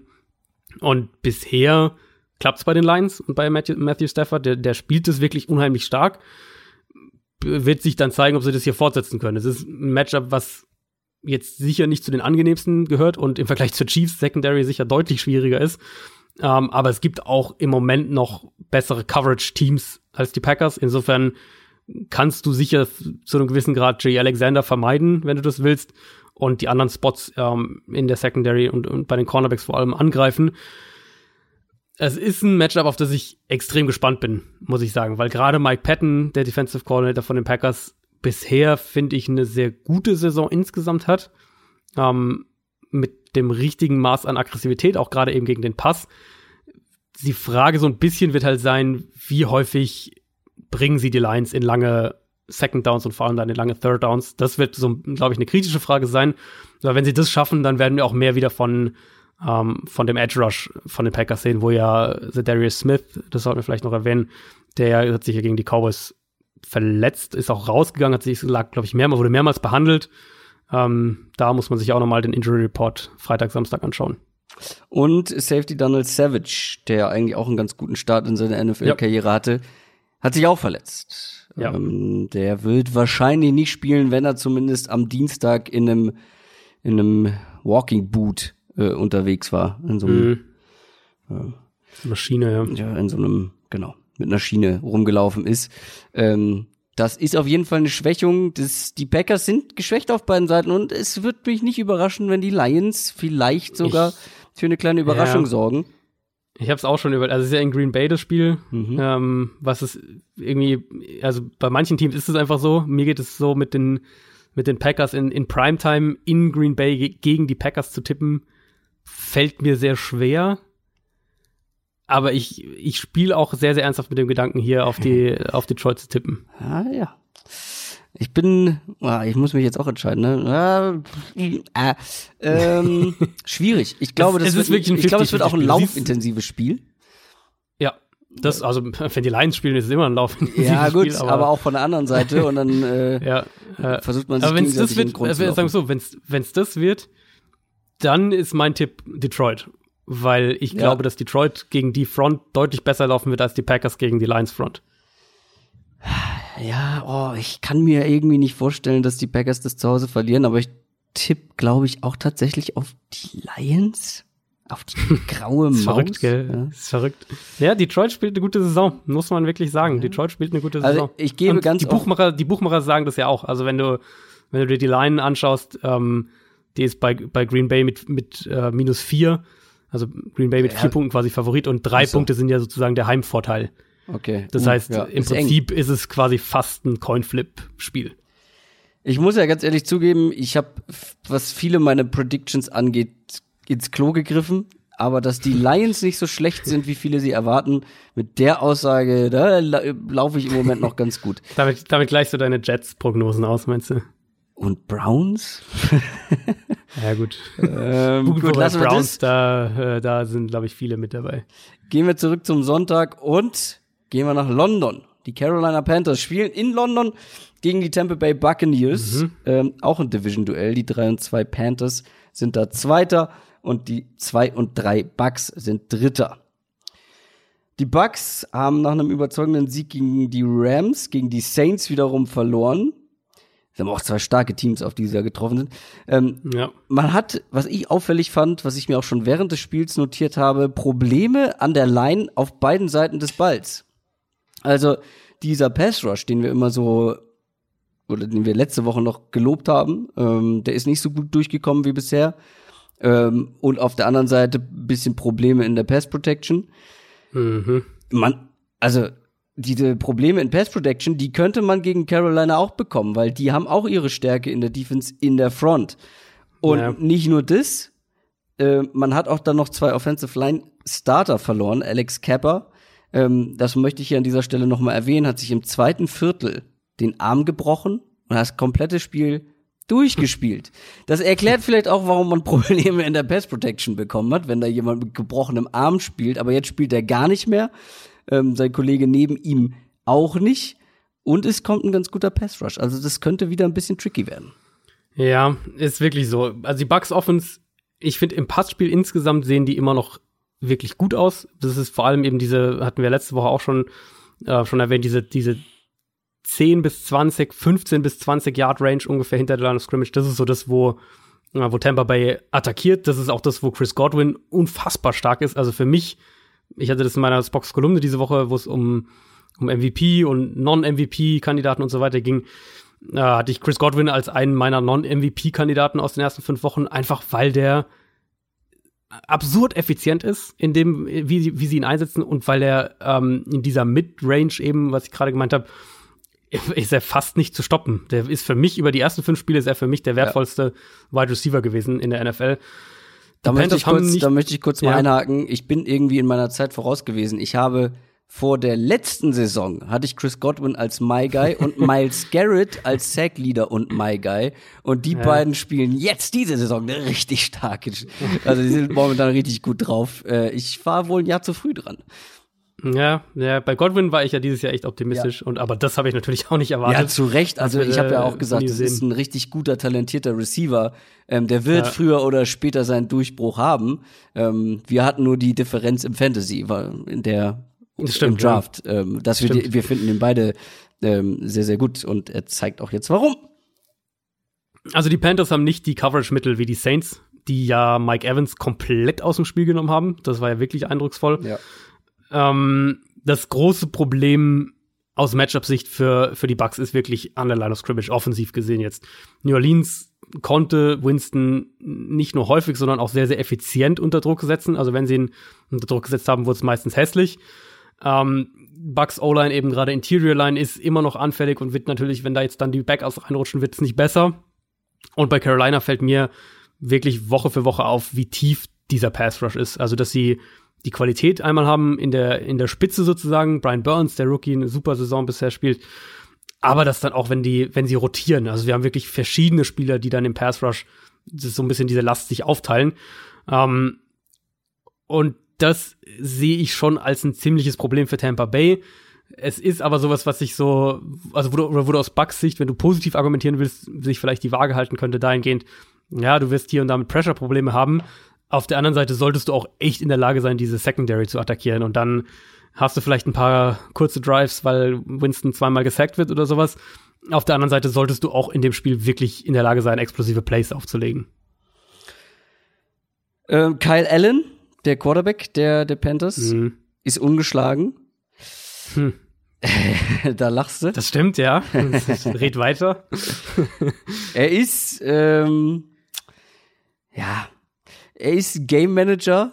Ähm, und ich finde, er Ja. macht teilweise seine Sache auch ganz gut, wenn man bedenkt, das war keine einfache Defense jetzt gegen die Jacks. Aber wir haben auch gesagt, ähm, unter Druck wird's wild bei ihm. Da wird's unberechenbar. Ähm, vor allem unter Druck. Und wir hatten aber auch gesagt, dass die Jaguars ihn eigentlich häufiger unter Druck setzen könnten, theoretisch. Das war dann eigentlich gar nicht so. Das Ding ist, die Bucks könnten das durchaus schaffen. Also Kyle Allen, um den, den Punkt irgendwie mal, also er hat halt ein super Spiel äh, mit Arizona, sein erster Start jetzt nachdem Cam Newton raus war. Aber ich finde, seitdem hat er schon krass abgebaut. Das vertikale Passspiel gibt's mehr oder weniger nicht. Er ist finde ich, auch deutlich, deutlich inkonstanter geworden, was das Kurzpassspiel angeht. Mhm. Und seine Probleme eben in der Pocket, die du angesprochen hast, gegen Pressure, die sind auch noch mal ein gutes Stück schlimmer geworden. Ich, also da gab es ja dann auch so nach dem ersten Spiel natürlich klassische, klassische Overreaction, äh, ob Cam Newton jetzt um seinen Job fürchten muss. Ähm, nein, Cam Newton wird mit hundertprozentiger Sicherheit starten, sobald er wieder fit ist. Ähm, die Frage in dem Spiel für mich wird wirklich sein, schaffen die Bucks es, das Spiel so auf eine Art in, in Kyle Allens Hand zu legen, dass er in lange Downs kommt und dass er unter Druck gerät. Und Tampa Bay ist ein Kandidat dafür, weil das wird, ähm, also man muss jetzt sagen, äh, okay, lass uns anfangen. Die, die, die beste Statistik nämlich, die ich rausgefunden habe für die ganze Preview diese Woche, ist, dass die Jets Offense im Schnitt 13,5 Yards pro Drive schafft und Christian McCaffrey im Schnitt 14,2 Yards pro Drive schafft. äh, also, also oh, wow. natürlich eine fantastisches Nugget dazu. Ähm, Christian McCaffrey, ein, Christian McCaffrey, ganz ja. kurz, äh, um da einzuhaken. Es wird generell für jede Defense eigentlich so der Key to Win gegen die Panthers aktuell sein, diesen Typen zu stoppen. Der ist so gut. Ähm, der ist für mich aktuell der beste Running Back der Liga ähm, mhm. weil er auf so vielen Ebenen so stark ist. Ähm, der kann dich auf so vielen Ebenen schlagen. Und die Defense, jede Defense muss eigentlich in jedem Play auf alles gefasst sein, was Christian McCaffrey machen kann. Ob jetzt als Receiver kurz, mittellang, tief, keine Ahnung, als Runner über außen, über innen. Ähm, der ist so explosiv. Ähm, und das, du musst den so konsequent tackeln, um dann eine Chance zu haben. Also der spielt wirklich eine überragende Saison. Muss man so sagen. Also das widerstrebt allem in mir zu sagen, man muss sich auf den Running Back fokussieren im, im defensiven Gameplan. Ja, aber zu einem aber gewissen Grad ist es, ist es so bei den Panthers im Moment. Nee, du, musst, du musst dich ja nicht auf ihn fokussieren, weil er läuft, sondern weil. Mit, dem, mit allem, genau. genau. Ja. Ähm, aber man muss halt in dem Matchup konkret muss man halt wirklich eben auch umgekehrt, umgekehrt sagen, ähm, die Bucks haben vielleicht die beste Run-Defense der Liga aktuell oder zumindest die beste Run-Stopping Defensive Line der Liga aktuell. Also die sind in der Secondary Pass Defense generell, ähm, abgesehen eben von von ein paar Lichtblicken im Pass Rush, ist das ein, wirklich ein absolutes Desaster mehr oder weniger. Ähm, also du kannst, also solltest eigentlich, wenn du gegen die Bucks den Ball nicht werfen kannst, dann hast du ein echtes Problem. Aber den Run können sie auf jeden Fall stoppen. Da besteht eigentlich ja. für mich kein Zweifel. Und dann wird es eben ein interessanter Test dahingehend, wie Carolina damit umgeht, wenn das Run-Game nicht funktioniert oder falls das Run-Game nicht funktioniert. Ähm, und ob sie dann eben Kyle Allen genug vertrauen, dass sie sagen, okay, pass auf, wir können den Ball hier nicht laufen, aber wir wissen, wir können diese Bucks Secondary attackieren. Du musst aber mehr machen, als den Ball halt nur fünf Yards zu McCaffrey werfen, sondern du musst wirklich DJ Moore und, und ähm, die Receiver und die Titans, du musst diese Spieler mhm. im Passspiel, musst du 10 Yards, 12 Yards, 15 Yards tief anspielen und dann gewinnen wir das Spiel auch. Aber wenn das halt nicht klappt ähm, und das Run-Game halt nicht funktioniert, dann läufst du halt Gefahr, dass so ein Spiel gegen eben, wie gesagt, eine Buccaneers Offense, die, glaube ich, jederzeit punkten kann, die sich auch gerne mal hier und da selbst in den Fuß schießt, aber die sich die auch echt jederzeit punkten kann, läufst du dann halt Gefahr, dass du in so einem Spiel dann auch zu Hause, ähm, äh, beziehungsweise auswärts, in dem Fall in London ja, ähm, verlierst. Das kann auf jeden Fall passieren. Die Bucks sind momentan ein nicht zu unterschätzender Gegner und ich kann mir durchaus vorstellen, dass die Bucks äh, das Ding auch gewinnen. Je nachdem, wie sie Christian McCaffrey kontrollieren können. Ähm, das ist das, das, also der Punkt ist eben wirklich, und das ist, äh, knüpft an ein, zwei andere Teams an, die wir jetzt auch schon hatten können sie den Run halt mit vier Spielern mehr oder weniger stoppen, also mit der Defensive Line.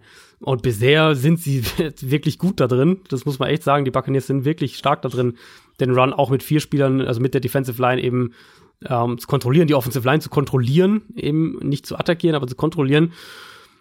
Und ich könnte mir halt schon vorstellen, so anfällig die Buccaneers Secondary ist, aber das, wenn wir sehen, wie Kyle Allen bisher spielt, ähm, dass der dann damit dann trotzdem, auch trotz dieses Matchups gegen, gegen die Bucks Secondary, dass der da trotzdem da wackeln könnte.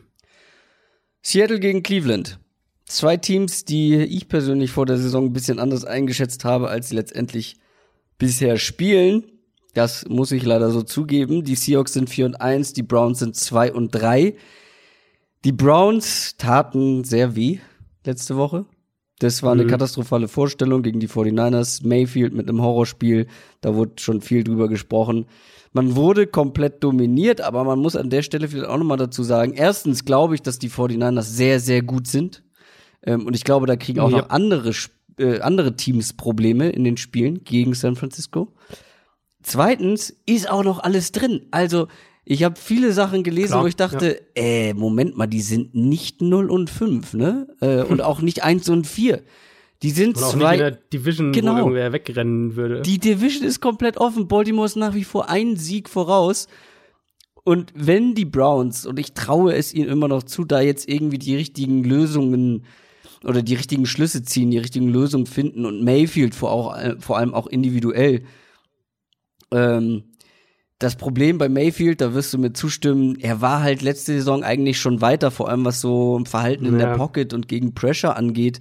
Da sah er ja. eben schon mal besser aus und das nimmt jetzt irgendwie eine, eine, eine komische Wendung und letztendlich sind die Browns bisher eins dieser inkonstanten Teams, äh, wie andere auch. Und ähm, da muss man gucken, was man jetzt gegen die Seahawks ähm, bekommt, was für eine Version der Browns.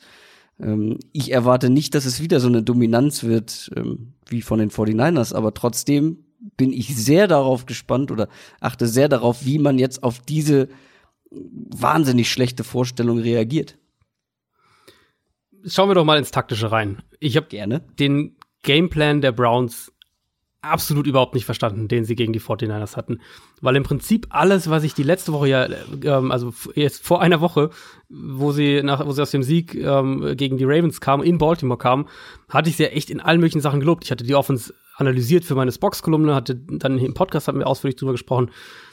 All das, was ich letzte Woche gelobt habe, haben sie nicht mehr gemacht. Und das betrifft vor allem dieses schnelle Underneath-Passing-Game, das habe ich so gut wie überhaupt nicht gesehen gegen San Francisco, was ich mir absolut nicht, nicht erklären kann.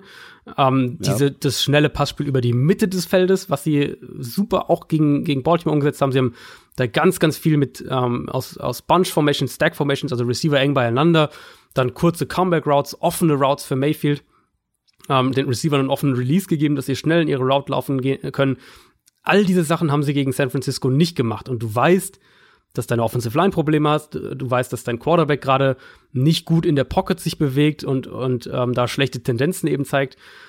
Und du spielst gegen eine sehr, sehr starke 49ers Front. Und trotzdem waren es dauernd tiefe Dropbacks, tiefe Pässe für Mayfield. Natürlich sicher auch ein bisschen Pech, ähm, wenn wir da an den, den äh, vermasselten Catch da von Antonio Callaway quasi an der Endzone der 49ers denken, der dann zur Interception geführt hat und, und äh, die Niners kurz darauf punkten. Das hat das Spiel sicher dann endgültig irgendwo kippen lassen. Aber der ganze Ansatz, den die Browns in dem Spiel offensiv hatten, den kann ich mir ehrlicherweise nicht erklären, weil sie, also im Prinzip hatte ich den Eindruck, sie haben ihre Offense in der Woche davor wieder auf die richtige Spur geführt und sind dann die Woche danach einfach wieder zu dem zurückgegangen, was sie vor zwei Wochen gemacht haben. Aber was glaubst du jetzt, was wir bekommen gegen die Seahawks? Ich glaube, dass es ein intelligenter Coaching-Staff ist und deswegen ähm, was es mich noch, noch größer, noch, noch, noch mehr erstaunen lässt, wie, was sie da am äh, Montagabend gemacht haben gegen San Francisco. Deswegen glaube ich, dass sie da schon wieder, dass wir wieder mehr die Offense sehen werden, die an das Baltimore-Spiel erinnert. Die Seahawks sollten in der Theorie auch das leichtere Matchup sein als San Francisco. Der Pass Rush ist längst nicht so gut wie das, was wir von den, von den 49ers bisher äh, dieses Jahr gesehen haben. Secondary ist Seattle sicher auch anfälliger als San Francisco bisher die Frage ist dann eben wirklich, nutzen sie es effizient aus? Ich glaube, sie werden schon, oder ich hoffe es für sie auch. Ähm, wie gesagt, ich hätte auch nicht gedacht, dass sie es letzte Woche so machen, aber dass sie schon mehr eben wieder in dieses, in dieses Kurzpassspiel mehr gehen, in diese designten Underneath Routes, all diese Geschichten. Also du darfst gegen diese Seahawks Front nicht anfangen, über das Run Game und, und über tiefe Dropbacks kommen zu wollen. Schnelle Pässe, hier und da ein paar Deep Shots, ähm, die die Browns ja sowieso permanent in ihrem Arsenal haben. Das sollte der Ansatz sein. Dann kannst du Seattle auch schlagen, keine Frage, zumindest wenn wir jetzt mal auf die Seite des Balls schauen, also auf die, ähm, auf die Browns Offense gegen die Seahawks Defense. Wenn sie jetzt nicht diese Anpassung vornehmen, wenn die Offense ähnlich auftritt wie gegen San Francisco, dann müssen wir echt sagen, dass wir, dass wir ein Problem haben in Cleveland. Nicht was jetzt die Bilanz angeht, egal wie das Spiel irgendwie ausgeht, nicht was, äh, was die, was die Chancen in der Division angeht, sondern was die Entwicklung des Coaching-Staffs und dann letztlich halt auch des Quarterbacks angeht. Gucken wir noch ganz schnell auf die andere Seite. Ähm, da spielt einer komplett anders äh, im Vergleich, mhm. nämlich Russell Wilson, der spielt so unfassbar gut momentan. Ähm, wir haben gesagt, die Seahawks haben immer eine gute Chance zu gewinnen, wenn wir die guten Seahawks bekommen. Die haben wir jetzt letzte Woche zum Teil bekommen, zumindest wenn man Russell Wilson äh, sieht oder wenn man auch einen Chris Carson spielen sieht.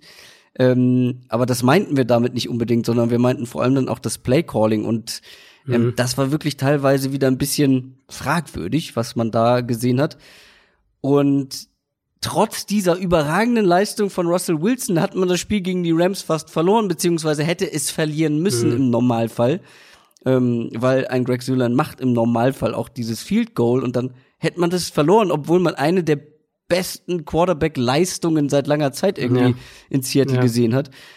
Das wirft dann doch einige Fragen auf und da bin ich gespannt, wie sie das gegen die Browns machen. Ähm, wenn die Browns wirklich wieder zu, ja, in die, in die Spur ein bisschen zurückfinden, dann dürfen sie sich einfach solche Sachen nicht erlauben und ja. so eine Passivität, ähm, wenn man eben so einen Quarterback hat, der dann auch noch auf dem Level spielt, wie er es momentan tut ich würde mir bei den Seahawks wünschen, dass sie noch mehr ins, bei Early Down ins Passspiel gehen, wenn wir jetzt von Play Calling sprechen. First Down ist schon eine klare Verbesserung zu letztem Jahr. Ähm, Second Down definitiv noch ausbaufähig. Generell finde ich tatsächlich, dass das Play Calling und die Play Designs von Schottenheimer, ähm, sagen wir es so, sind für mich ein kleineres Problem als eben die Ingame Decisions von Pete Carroll, was zum Beispiel eben dieses Field Goal Kicken bei, bei kurzem Fourth Down, wo man weiß, man gibt den Rams den Ball zurück, da kurz vor der Halbzeit. Solche Geschichten und, und Pete Carroll ist generell einfach in, in diesen Entscheidungen wahnsinnig konservativ geworden über die letzten Jahre. Und das finde ich ist fast wirklich noch ein größeres Problem als das, was wir ähm, vom, vom, wie gesagt, vom Play Calling und den Play Designs her sehen. Äh, nicht, dass Schottenheimer da jetzt irgendwie das, das Genie geworden wäre, aber es ist halt zumindest okay. Während ich finde, dass sie mit diesen hm. Entscheidungen, die sie dann in diesen Situationen treffen, sich halt teilweise ernsthaft selbst im Weg stehen. Ansonsten muss man eben natürlich auch in dem Spiel wieder sagen, Browns wurden natürlich von den 49ers im Run-Game komplett auseinandergenommen. Ja. Auf eine Art und Weise, die ich Settle so zumindest nicht zutraue. Das ist eine ganz andere, eine ganz andere Art von Running Game auch. Ganz genau. Es ist, ist vom, was Scheme angeht, ist eine komplett andere Baustelle.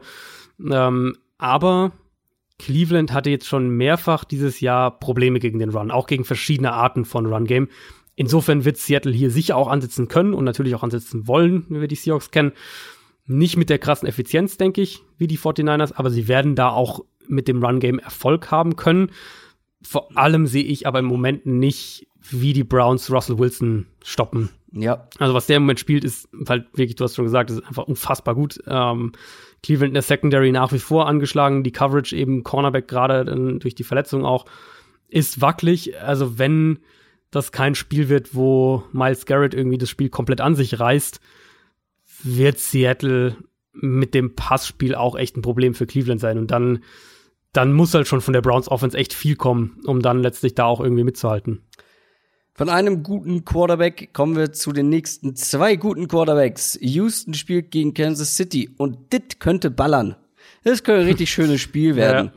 Ja. Ähm, die Chiefs haben zwar überraschend verloren gegen die Colts 4 und 1. Äh, jetzt kommen die Texans, die sind 3 und 2. Und ja, es war eine Überraschung mit der, mit dem Colts-Sieg. Auf jeden Fall. Mhm. Haben wir beide nicht mit gerechnet. Aber man muss auch mal gucken, wen man da oder wie die Chiefs Offense aussah, die da verloren hat.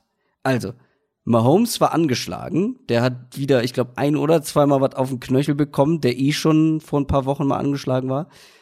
Und ganz ehrlich, wenn deine beiden Top-Receiver ausfallen, mhm. dazu noch deine O-Line nicht den besten Tag hat, dein Quarterback angeschlagen hat, dann wird's tatsächlich auch für diese Offense nicht mehr ganz so einfach. Also ich stelle mir mal vor, wenn bei anderen Teams, zum Beispiel wenn bei den Vikings die beiden Top-Receiver ausfallen, ähm, da wird gar nichts mehr funktionieren. Also wir müssen da auch vielleicht mit ein bisschen kleineren Brötchen backen.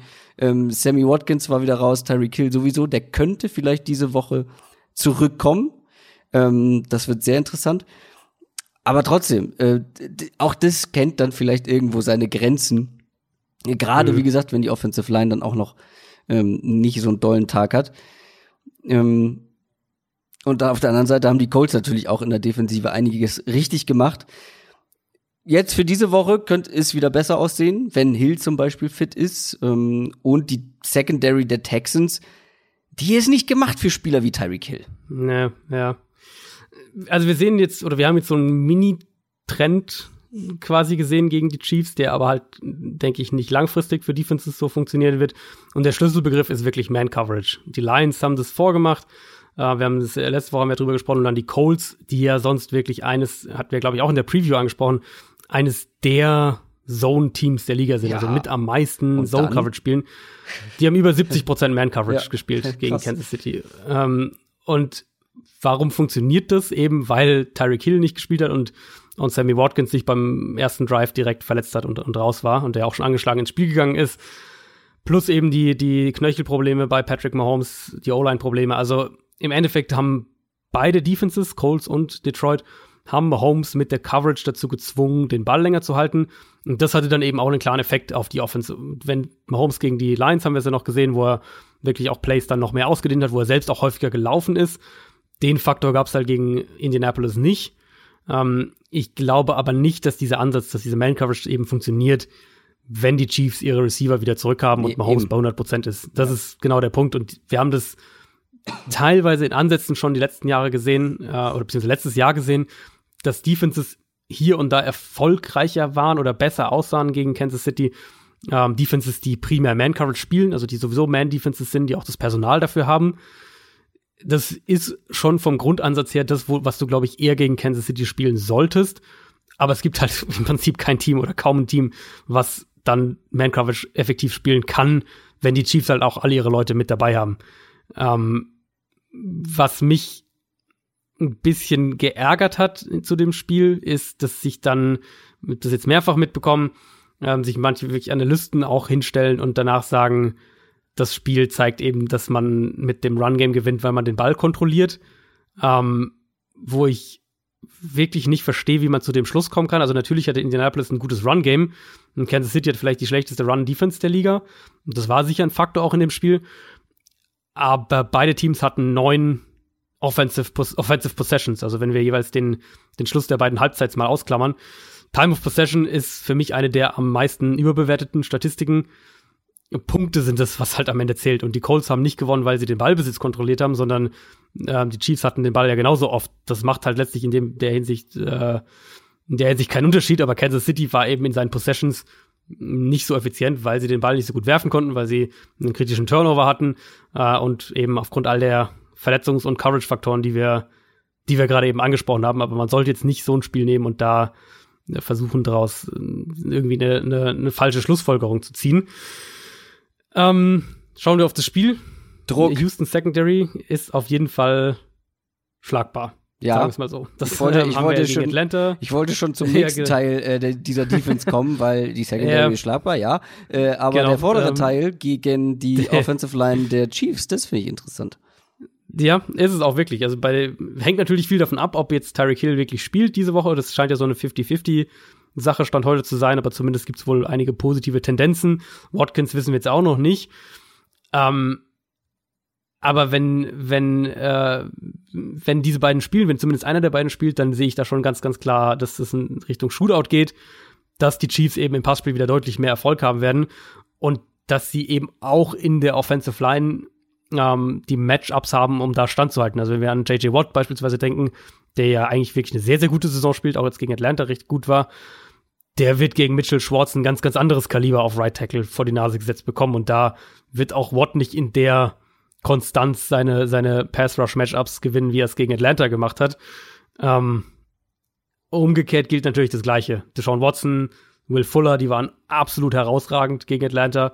Ähm, wenn man sich dann anschaut, Will Fuller und, und DeAndre Hopkins gegen Breland oder Ward oder Mo Claiborne, der jetzt auch ey, wieder Wie viele Strafen hat der verursacht das, eigentlich? Ja, das, ähm, das ist ein Duell, was, was so mit das eindeutigste Receiver-Coverage-Mismatch diese Woche sein dürfte. Kenny Stills ja vermutlich auch wieder dabei. Also ähm, da sind, da sollten die Texans schon aus allen Rohren irgendwie feuern. Ähm, Deshaun Watson ist ein Quarterback, der immer in der Lage ist, dass so ein Spiel, das mal nichts mehr geht auf einmal, dass er den Ball zu lange hält und so weiter. Aber angesichts des Matchups hier, auch wie ja der Chiefs Pass Rush bisher eben nicht gut aussah, würde es mich sehr wundern, wenn die Texans Offense kein gutes Spiel hätte. Und dann, dann reden wir halt schnell von so einem 37, 34 oder irgendwie sowas. Ja, habe ich mir auch aufgeschrieben. Also wenn die beiden D-Lines, also vor allem die Texans D-Lines, äh, D-Line irgendwie nicht das Spiel stört, ähm, signifikant, was ich mir dann so signifikant nicht vorstellen kann, wird das sehr punktreich auf jeden Fall. Jetzt haben wir sehr lange über das Spiel ja. gesprochen. Kommen wir zu einem, wo wir das deutlich kürzer machen können. Washington gegen Miami. Die Redskins, ähm, ich, das Ding ist natürlich, ähm, hier könnte entschieden werden, äh, wer den Nummer 1 Pick äh, nächstes Jahr bekommt. Mhm, ja. ja. Und ganz ehrlich, Miami sollte alles tun, um dieses Spiel zu verlieren. Und das ist mein absoluter Ernst. Äh, ohne Scheiß. Die, die brauchen diesen Nummer 1 Pick für, um sicher ihren Quarterback der Wahl zu bekommen.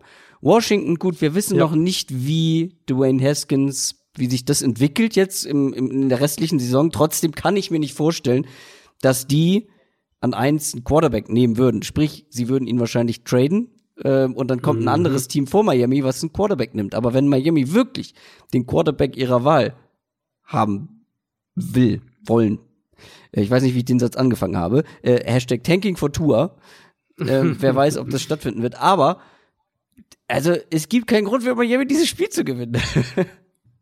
Ja gut, an sich gibt's ja dann in dem, wenn man so argumentiert, gibt's ja keinen Grund, irgendein Spiel zu gewinnen.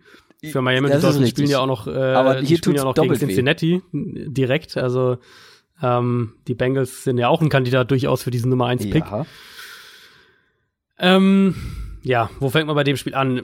Saison ist natürlich noch lang. Klar, Miami spielt auch noch zweimal gegen die Jets beispielsweise, die jetzt auch noch nicht so gut aussahen. Es ist natürlich irgendwo schon interessant zu sehen, wie so ein Spiel dann abläuft, ja, falls es eng werden sollte. Also wir haben jetzt Miami vor der Bye Week ja in zwei aufeinanderfolgenden Spielen gegen deutlich bessere Teams gesehen, wo sie aber eben in der ersten Hälfte in Dallas und dann auch in der ersten Hälfte gegen die Chargers mitgehalten haben, teilweise auch wirklich besser gespielt haben als der Gegner für eine Halbzeit. Und jetzt kommt ja ein planloses Redskins-Team, das muss man ja eigentlich schon so sagen, mit eben neuem Interimscoach, mit neuem offensiven Playcaller. Kein Mensch weiß, wer da jetzt kurz mittelfristig Quarterback spielt, also Haskins wohl erstmal nicht, aber ich vermute jetzt mal, dass sie bei Colt McCoy bleiben, aber das ist ja auch ein irgendwo ein reines Roulette mehr oder weniger. Aber es wäre ja eigentlich ein ähm, guter Zeitpunkt, um Haskins eigentlich ja, testen. eigentlich, aber so was ich bisher gehört habe, wird er erstmal nicht spielen. Ähm, wenn wir es jetzt mal ganz versuchen, nüchtern sportlich zu sehen, sehe ich Washington schon als das bessere Team. Mhm. Ähm, mit, also wenn wir wenn wir uns jetzt mal das Patriots-Spiel anschauen, wir haben es gegen, gegen die Patriots mehrmals gesehen, dass Washington mit vier und teilweise auch echt mit drei Spielern zu Brady durchgekommen ist. New Englands Offensive Line hat sicher Probleme, aber ist um Welten besser als das, was die Dolphins haben. Insofern könnte das dann schon im Endeffekt so ein ja. Einpunkt sein, ähm, der das Spiel entscheidet oder mitentscheidet. Also gewissermaßen, dass die, die größte Stärke, die wir ja auch bei Washington vor der Saison ausgemacht hatten, also die, die Front, der Pass Rush, die Defensive Line, und auf die größte Schwäche trifft, die man bei Miami vermuten musste und die dann auch so eingetreten ist, nämlich eben die Offensive Line. Und auf der anderen Seite hört man ja jetzt dann nach dem Trainerwechsel von, von allen Redskins Reportern und auch von den, von den involvierten Personen, dass die jetzt den Ball laufen wollen. Ja. Und das wird ihnen langfristig nicht viel bringen, vor allem nicht so, wie die Offensive Line bisher spielt. Ähm, und und gerade wenn wir sagen, du willst ja eigentlich wissen, was du in Haskins hast.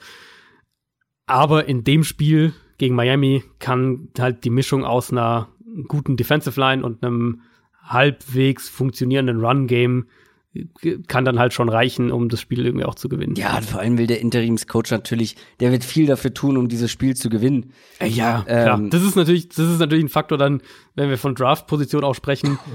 jeder in Washington, wenn wir jetzt mal die Top-Top-Spieler ausklammern, aber an sich jeder ähm, coacht und spielt da ja um seine sportliche Zukunft, weil du weißt ja. nie, was passiert, wenn da ein neuer Headcoach ja. übernimmt. Das heißt, äh, man das wird kein Team sein, das, das Spiele irgendwie herschenkt oder, oder äh, in Anführungszeichen bewusst verliert.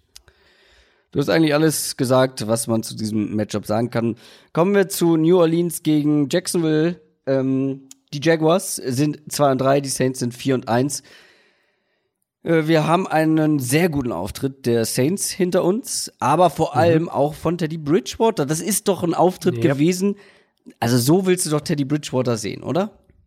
Voll, ja. Es ist, äh, ähm, also sie haben ja die ersten beiden Spiele ohne Breeze auch gewonnen, aber da war ja Bridgewater maximal der Beifahrer, wenn man es will. Also sicher nicht der, der am Steuer saß ähm, in der Metapher. Also konservativer Game Manager hat wirklich nur keine Fehler gemacht, aber das war es auch schon so mehr oder weniger, was er, was er beigetragen hat. Und das war gegen Tampa Bay komplett anders. Viel, viel, viel mehr vertikal attackiert. Ähm, war dabei auch richtig gut. Auch die Midrange hat gut funktioniert. Und jetzt, da ist dann natürlich die Frage, war Bridgewater der Grund dafür oder war die Buccaneers Secondary der Grund dafür? Ich habe mir gerade die Nase geputzt, deswegen ist das Mikrofon so weit weg gewesen. Alles ähm, gut. wo, wo, waren wir? Ah, bei Teddy Bridgewater. ähm, der trifft jetzt auf eine Jacks Defense, die wieder enttäuschend war. Man hatte enorme Probleme gegen Christian McCaffrey. Das ist jetzt, mhm. das ist jetzt nichts Katastrophales, aber das sah schon wieder auch in anderen Belangen nicht so richtig gut aus. Und wenn man Christian McCaffrey hat und jetzt Camara kommt, die ja. ja. durchaus ähnlich auch sind in ihrer Explosivität, in ihrer Vielfältigkeit im Einsatzbereich. Also ja, viel Spaß, oder? Also das könnte wieder ein Problem ja, werden. Ja, Camara würde ich vor allem sagen, ist wirklich als als Route Runner noch gefährlicher als McCaffrey. Das heißt, so wie sie es jetzt letzte Woche ja, verteidigt haben gegen die Panthers, das wird nicht funktionieren. Also auch von der vom Ansatz her, die Linebacker sahen halt richtig, richtig übel aus, vor allem ähm, vor allem Quincy Williams, da habe ich auch einen, einen, kurzen Zusammenschnitt, der ging auf Twitter so ein bisschen rumgesehen, der halt in, in Coverage einmal und dann auch, wenn ja, McCaffrey den Ball gefangen hat, nach dem Catch, äh, ja, ja komplett ich, verloren Video war. ich auch gesehen. Hüftsteif. Das ist wirklich auch chancenlos. Genau. Ähm, wo man natürlich sagen muss, zu einem gewissen Grad kannst du es dann von einem Linebacker auch nicht erwarten, dass er McCaffrey im offenen Feld mit dem Ball in der Hand tackelt. Aber dann brauchst du halt einen defensiven Ansatz, einen anderen defensiven Ansatz, wenn dein Linebacker solche Probleme hat. Ähm, jetzt sind die Jaguars ja keine Defense, die mh, hm, krass auf Matchups spielt, um es mal so zu sagen, sondern eine Defense, die viel eben diese Cover 3, Cover 1 Geschichten spielt, dann auch aus den Zone Coverage, aus der Cover 3 heraus in, in Man übergeht, je nachdem, was, was die Offense bietet. Aber jetzt keine Defense, die irgendwie krass von Woche zu Woche den Gameplan anpasst. Insofern wird es sehr, sehr interessant sein zu sehen, weil wenn sie sich da nicht anpassen, dann ähm, vermute ich, dass Bridgewater in dem Spiel gar nicht viel vertikal machen muss, sondern dass, dass Camara und, und auch Michael Thomas zu einem gewissen Grad die halt im Kurzpassspiel auseinandernehmen. Die Jacks Offense ähm, gefällt mir eigentlich nach wie vor ganz gut, mhm. aber gegen diese Saints Defense, da muss schon viel, viel zusammenlaufen, damit man da am Ende irgendwie mithalten kann, oder? Glaubst du nicht? Ist ähm, bei den Saints finde ich noch extremer der das eingetreten, was ich ja so ein bisschen prognostiziert hatte, dass die, dass die wirklich eine gute Defense haben könnten, ähm, weil ja auch der Trend letztes Jahr schon in, ja. im Laufe der Saison dann in die Richtung ging. Ja, vor allem am Ende, ne? Genau, genau. Es war so wirklich eine, eine ähm, relativ konstant positive Entwicklung.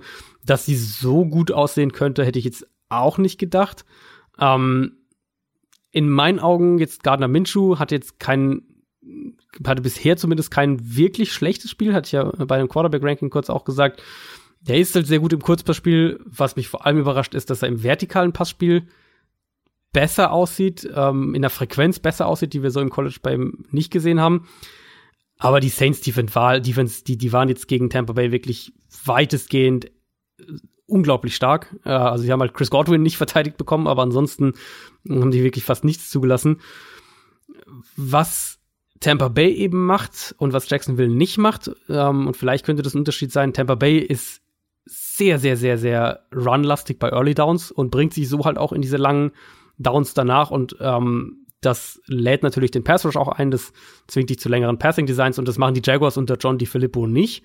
Die werfen mit einer relativ guten, relativ hohen Quote schon auch bei First Down und haben dann auch eine sehr, sehr hohe Effizienz, also sind wirklich auch, ja, wirklich auch gefährlich, was mit Minshus Fähigkeit eben, was Accuracy angeht, was diese Sicherheit im Kurzpassspiel angeht, eben auch gut zusammen funktioniert. Allerdings muss es das in dem Spiel auch. Also die Saints werden sich im Run-Game nicht von Leonard Fournette ähm, dominieren lassen. Das kann ich mir absolut nicht vorstellen. Und sie sind gerade eben, was, was, äh, was Cornerback angeht, sieht es immer, immer besser aus. Das heißt, ich bin sehr, sehr gespannt, wie sie beispielsweise DJ Chark verteidigen, ob da Latimore ihn häufiger auch in Man-Coverage dann übernimmt.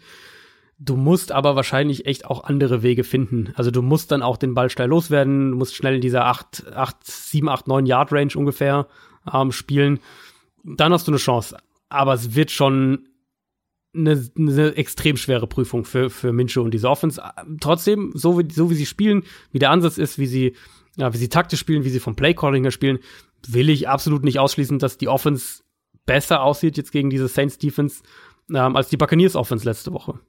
Hui, hui. Das ist auf jeden Fall mal ein Statement. Ja, ja, also die Buccaneers sind halt, die sind halt extrem explosiv, klar. Und wie gesagt, Chris Godwin hatte echt auch ein super Spiel. Aber sie spielen halt auch in vielem, was sie machen, den Saints gewissermaßen, also spezifisch jetzt dieser Saints Defense in die Karten, nämlich dieses Early Down Running. Ähm, ne, Saints haben mittlerweile einen richtig guten Pass Rush, das heißt, du, du entfesselst diesen Pass Rush halt noch mehr. Wir haben es auch gesehen, eben Mike Evans komplett abgemeldet gewesen in dem, Sp äh, in dem Spiel. Ich glaube, dass die Jaguars eher gewillt sind, auch konstant 5, 6, 7 Yards im Passspiel zu nehmen. Und so halt das Feld runterzugehen. Und die Tendenz sehe ich bei Tampa Bay eben noch nicht. Plus sie bringen sich halt auch selbst in schwierigere Situationen. Und bei den Jags fällt auch noch der Receiving Tight End O'Shaughnessy aus. Das hilft dem Gameplan natürlich nicht unbedingt. Nee, auch wenn und Jalen Ramsey müssen wir natürlich defensiv auch kurz äh, ja. Erwähnen. Da ist immer noch der Stand quasi unverändert. Er hat anscheinend immer noch mit Rückenproblemen zu kämpfen, was auch immer da mhm. genau der Grund ist. Hat jetzt wieder nur limitiert trainiert und will wohl, zumindest ist das mein aktueller Stand, nach wie vor getradet werden. Also ganz, ganz schwer Rücken, der Mann. Ja, ja. Ja, mhm. ist ein bisschen, bisschen mit Beigeschmack. Er wurde jetzt ja auch, das Team hat ihn auch zu einem ähm, zu einem Experten geschickt, um sich das nochmal anzuschauen. Ja, ja. Also ja. Schauen wir mal, schauen wir mal, was da so aussieht. Sie haben mir gesagt, der Owner hat ja gesagt, sie wollen ihn nicht traden, sie wollen ihm einen Vertrag, einen neuen geben und so weiter und so fort. Im Endeffekt, wenn die jetzt noch ein paar Spiele gewinnen und er dann zum bestbezahlten Corner der Liga gemacht wird, glaube ich, dann äh, ist Jalen Ramsey auch wieder einverstanden, damit in Jacksonville zu spielen. Die Cincinnati Bengals spielen auf jeden Fall bei den Baltimore Ravens. Die Ravens sind 3 und 2, die Bengals sind 0 und 5. Alle reden von Miami und Redskins, ähm, wenn es um mhm. First Pick overall geht, aber die Bengals sind da auch gar nicht schlecht mit im Rennen, oder nicht? Ja, muss man echt sagen. also, also, am Ende, äh, ich habe das, das Cardinals-Spiel wirklich auch mir ähm, dann ausführlich nochmal angeschaut. Da wurde es am Ende natürlich nochmal eng, ja.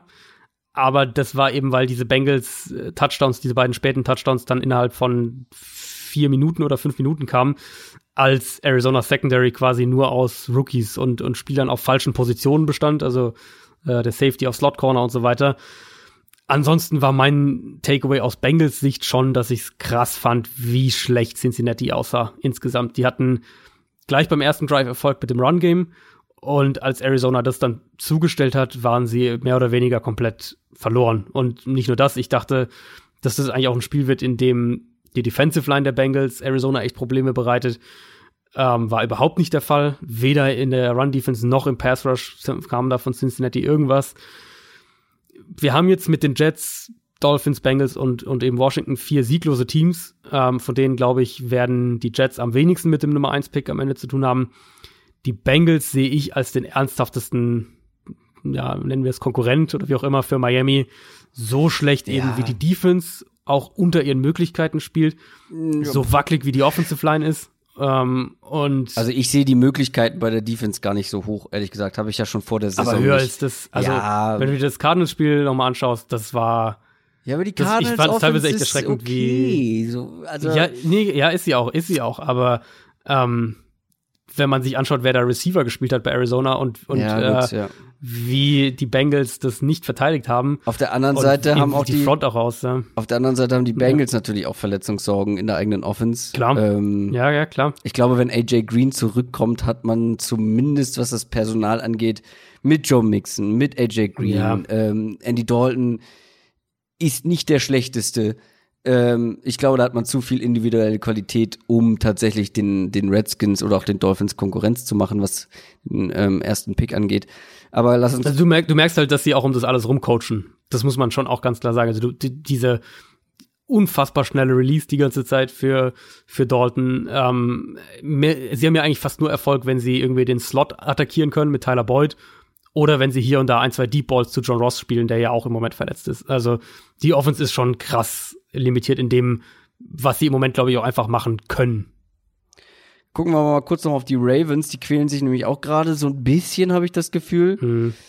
Ähm, Lama Jacksons richtig gute Form ist so ein bisschen verflogen, aber die Bengals kommen dann natürlich vor allem mit der Defense. Ähm, also die Defense ist ja wirklich Gold wert für, für die Ravens Offense. Ich glaube, das ist ein riesen Mismatch, ähm, was da aufeinander trifft. Diese nicht tacklefähige ja. Defense gegen dieses vielschichtige, gefährliche Run-Game der Ravens. Ja, ähm, ja. Das wird, oh, das wird eklig.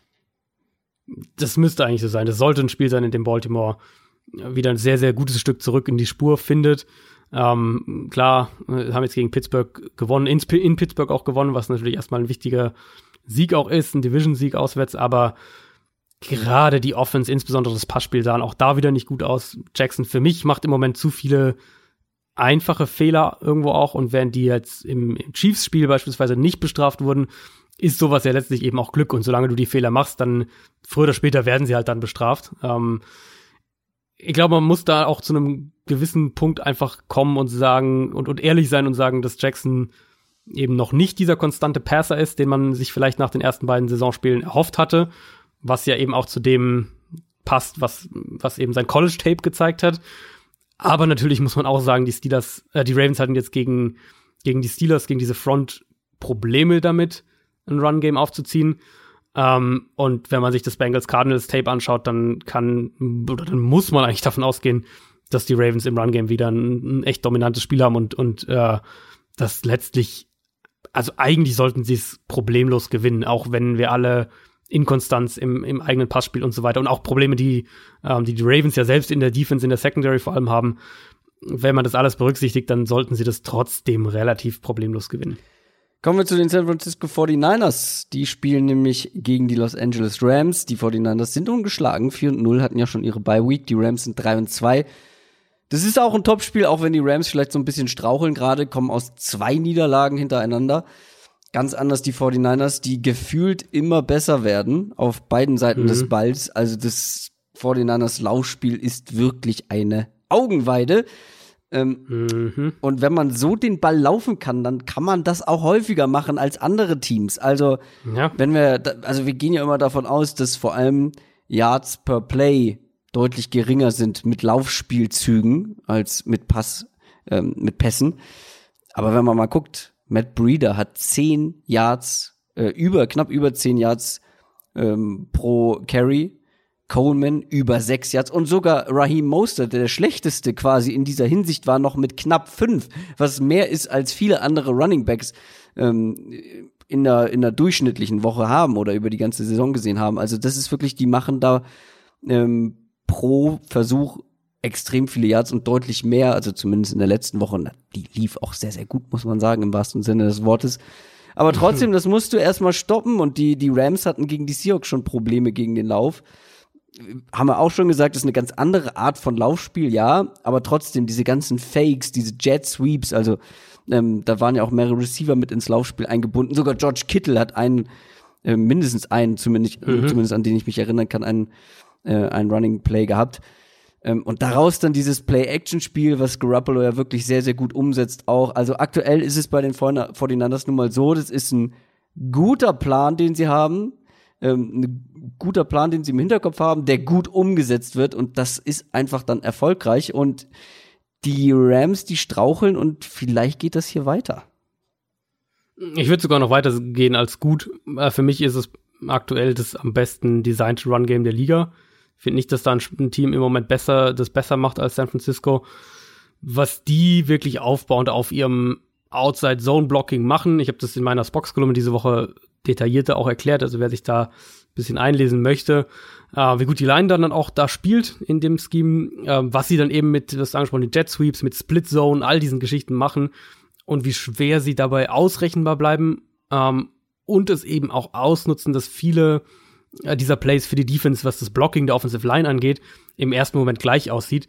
Das ist schon unheimlich stark. Und eine Sache, die man, oder beziehungsweise zusammenhängt damit natürlich auch das Play-Action-Pass-Spiel. Das baut eben auf diesen ganzen Designs, Blocking-Designs, Run-Designs auf und kein Team spielt mehr Play-Action als die 49ers. Also ist eine ganz, ganz äh, zentrale Säule dieser Offense. Was man natürlich jetzt erwähnen muss und wo wir den, den Effekt noch nicht so richtig abschätzen können, ist die Verletzung von Kyle Juszczyk, der Fullback äh, der 49ers, der ja wirklich, wir haben das ja oft betont, die 49ers sind keine Offense, die primär 11 Personnel spielt, also mit drei Receivern, sondern in der der Fullback zum, zum festen Kern der Offense gehört, also die ähm, gewissermaßen standardmäßig mit Fullback und Running Back auf dem Feld spielen und eben nur mit zwei Wide Receivern. Das hat verschiedene Gründe, unter anderem ähm, setzen sie ihn eben gerne als auch als Lead-Blocker ein, dann in bestimmten Play-Designs. Sie setzen ihn auch gerne als ähm, Receiver ein. Er, er, spielt eine wichtige Rolle dahingehend, dass man ähm, so versucht, die Defense in ihr Base-Personell zu bringen, indem man eben selbst mit einer, mit einer eher run-lastigeren Formation rauskommt. Es wird, ähm, ich, oder ich bin gespannt, ob sie sich vielleicht sogar noch einen Fullback dann holen, jetzt für die Zeit vorübergehend, weil eigentlich spielt der Fullback in der Offense so eine wichtige Rolle, dass ich mir kaum vorstellen kann, dass sie sechs Wochen ohne einen spielen. Also, dass sie dann da einfach irgendwie einen Tight als H-Back oder sowas hinstellen. Ähm, das ist so ein bisschen das, wo man ein Auge drauf haben muss, was das Run-Game der 49ers oder das, die Offense generell angeht. Trotzdem wird das für die Rams auch äh, eine echte Probe. Die Rams, äh, die Rams Defense individuell betrachtet immer noch gut bis sehr gut besetzt. Aber wir sehen eben auch, dass es keine Defense ist, die man jetzt in diese, in diese Top 5 Kategorie oder was auch immer schieben würde.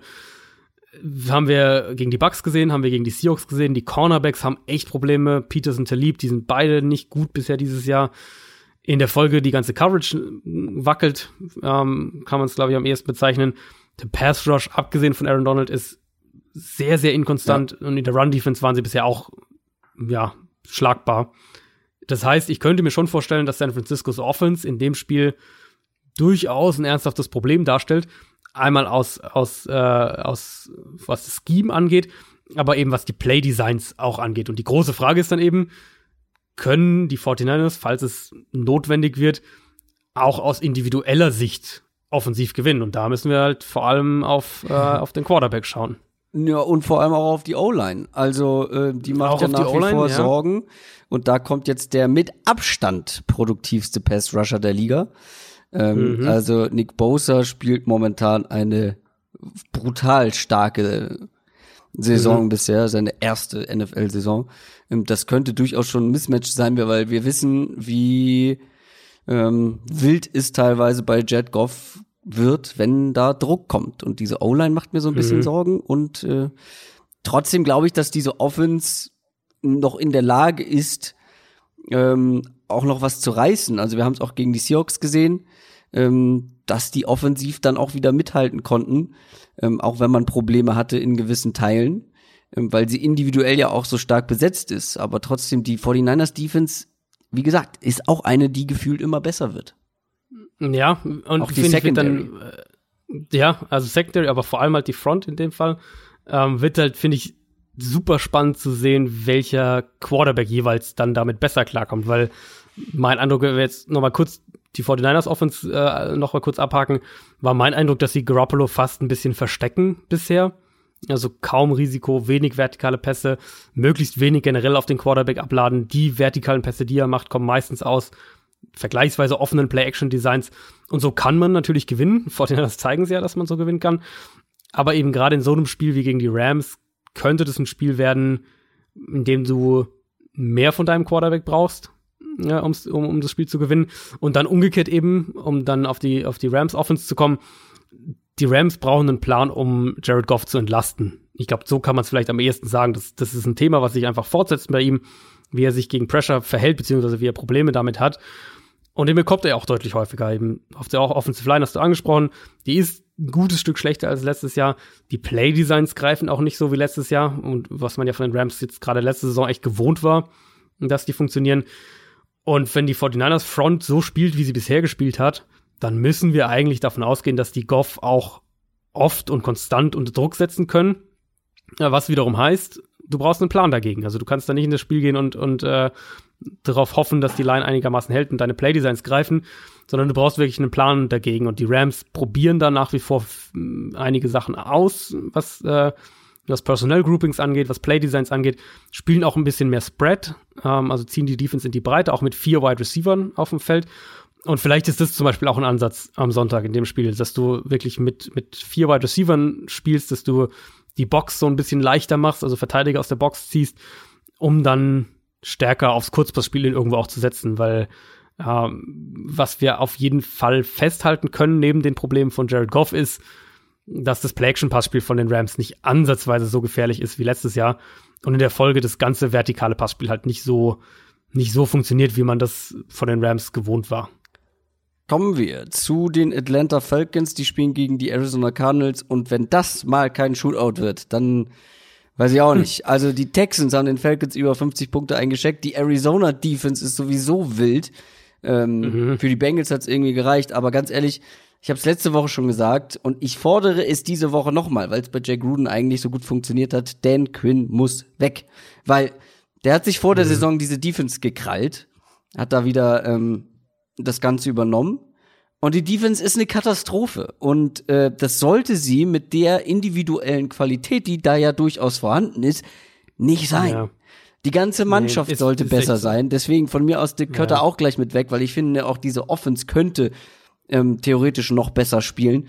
Aber die Defense, ähm, das Ding ist, ich glaube nicht, dass da sich irgendwas tun wird nach dieser Woche, weil jetzt kommt ein, zumindest für die Offense, sehr dankbarer Gegner. Man muss halt aus Arizona, mhm. äh, aus Atlanta Sicht nur irgendwie hinkriegen, diesen Shootout zu gewinnen.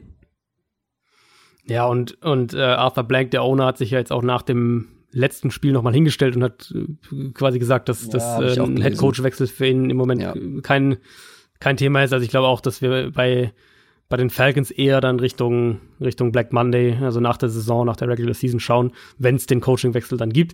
Ich glaube auch, dass er fällig wird, dass er fällig ist. Die Defense ist ja nicht nur dieses Jahr nicht gut, sondern unter Dan Quinn generell haben die ja bisher noch keine wirkliche Top-Defense zusammengebracht, ähm, was ja nun mal eigentlich sein Steckenpferd sein sollte, jetzt dieses Jahr noch mehr als ähm, als Defensive Coordinator und dass sie Dirk Kötter zurückholen, geht ja zumindest zu einem Teil auch auf seine Kappe. Ähm, und, und das hat ja auch überhaupt nicht funktioniert bisher.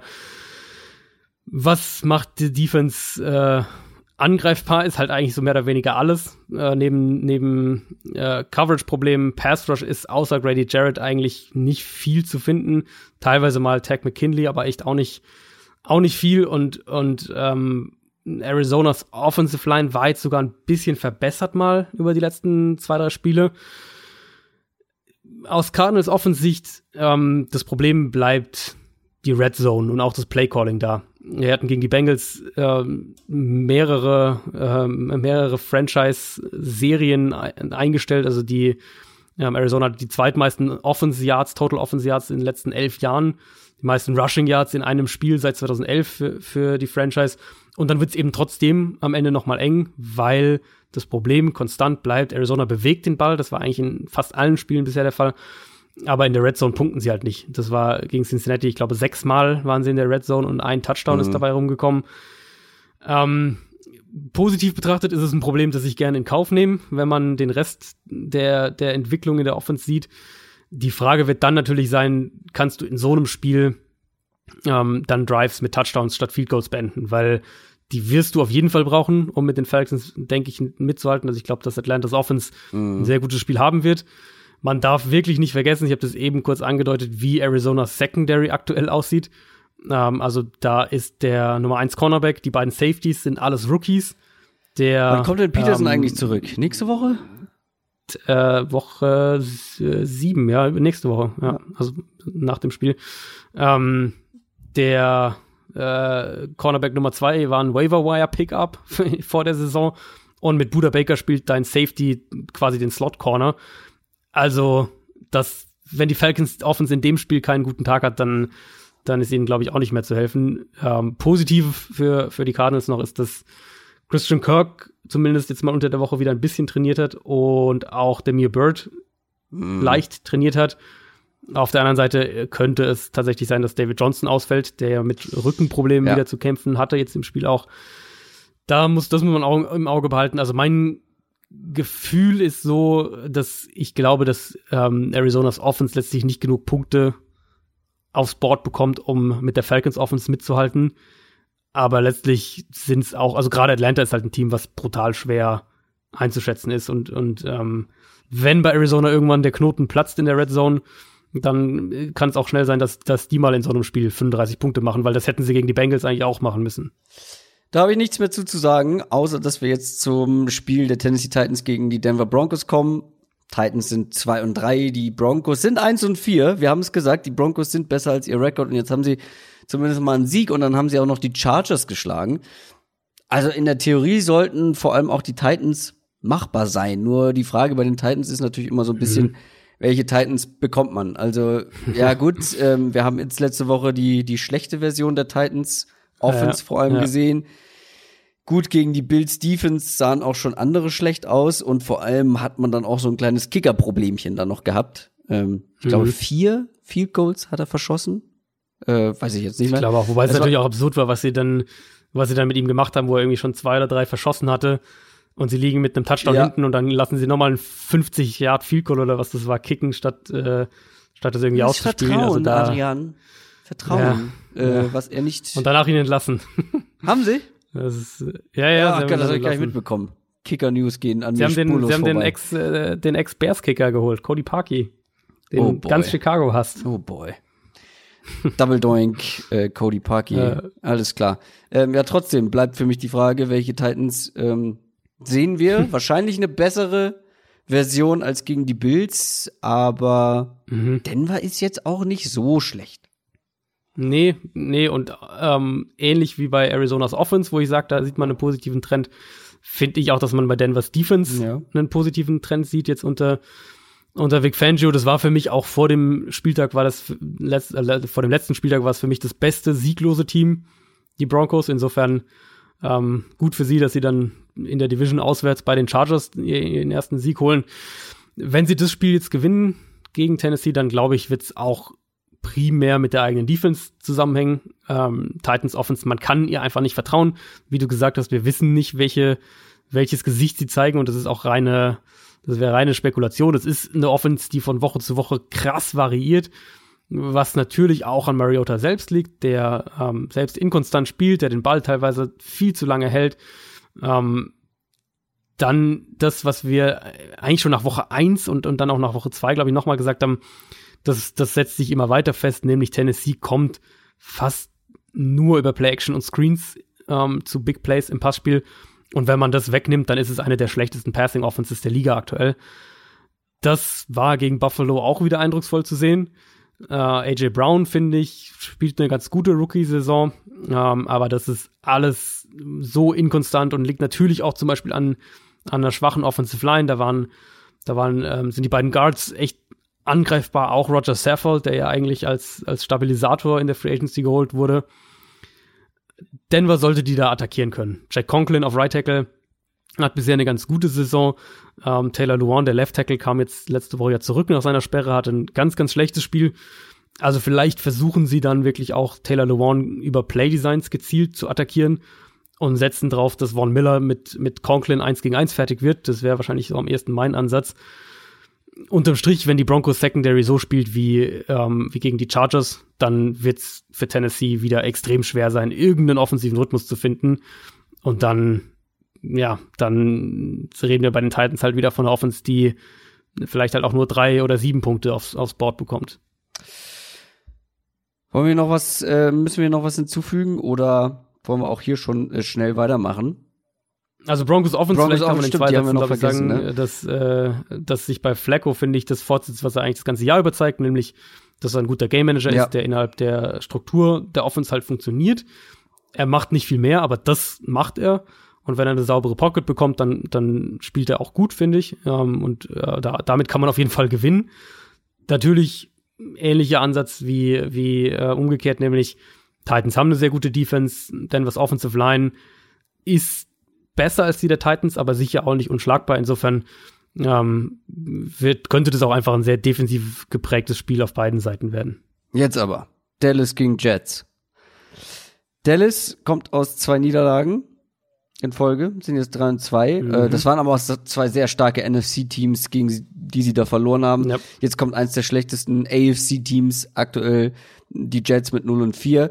Das Gute ist, Sam Darnold kommt zurück für die Jets. Das ist ein riesen Upgrade, weil ähm, Luke Falk äh, laut Football Outsiders ja. eines der schlechtesten Spiele seit sie irgendwie Daten erheben und das ist schon eine ganze Weile. Ähm, das war wirklich nix und Travis Simeon stand da ja auch noch auf dem Feld. Das ist alles, das ist alles Murks.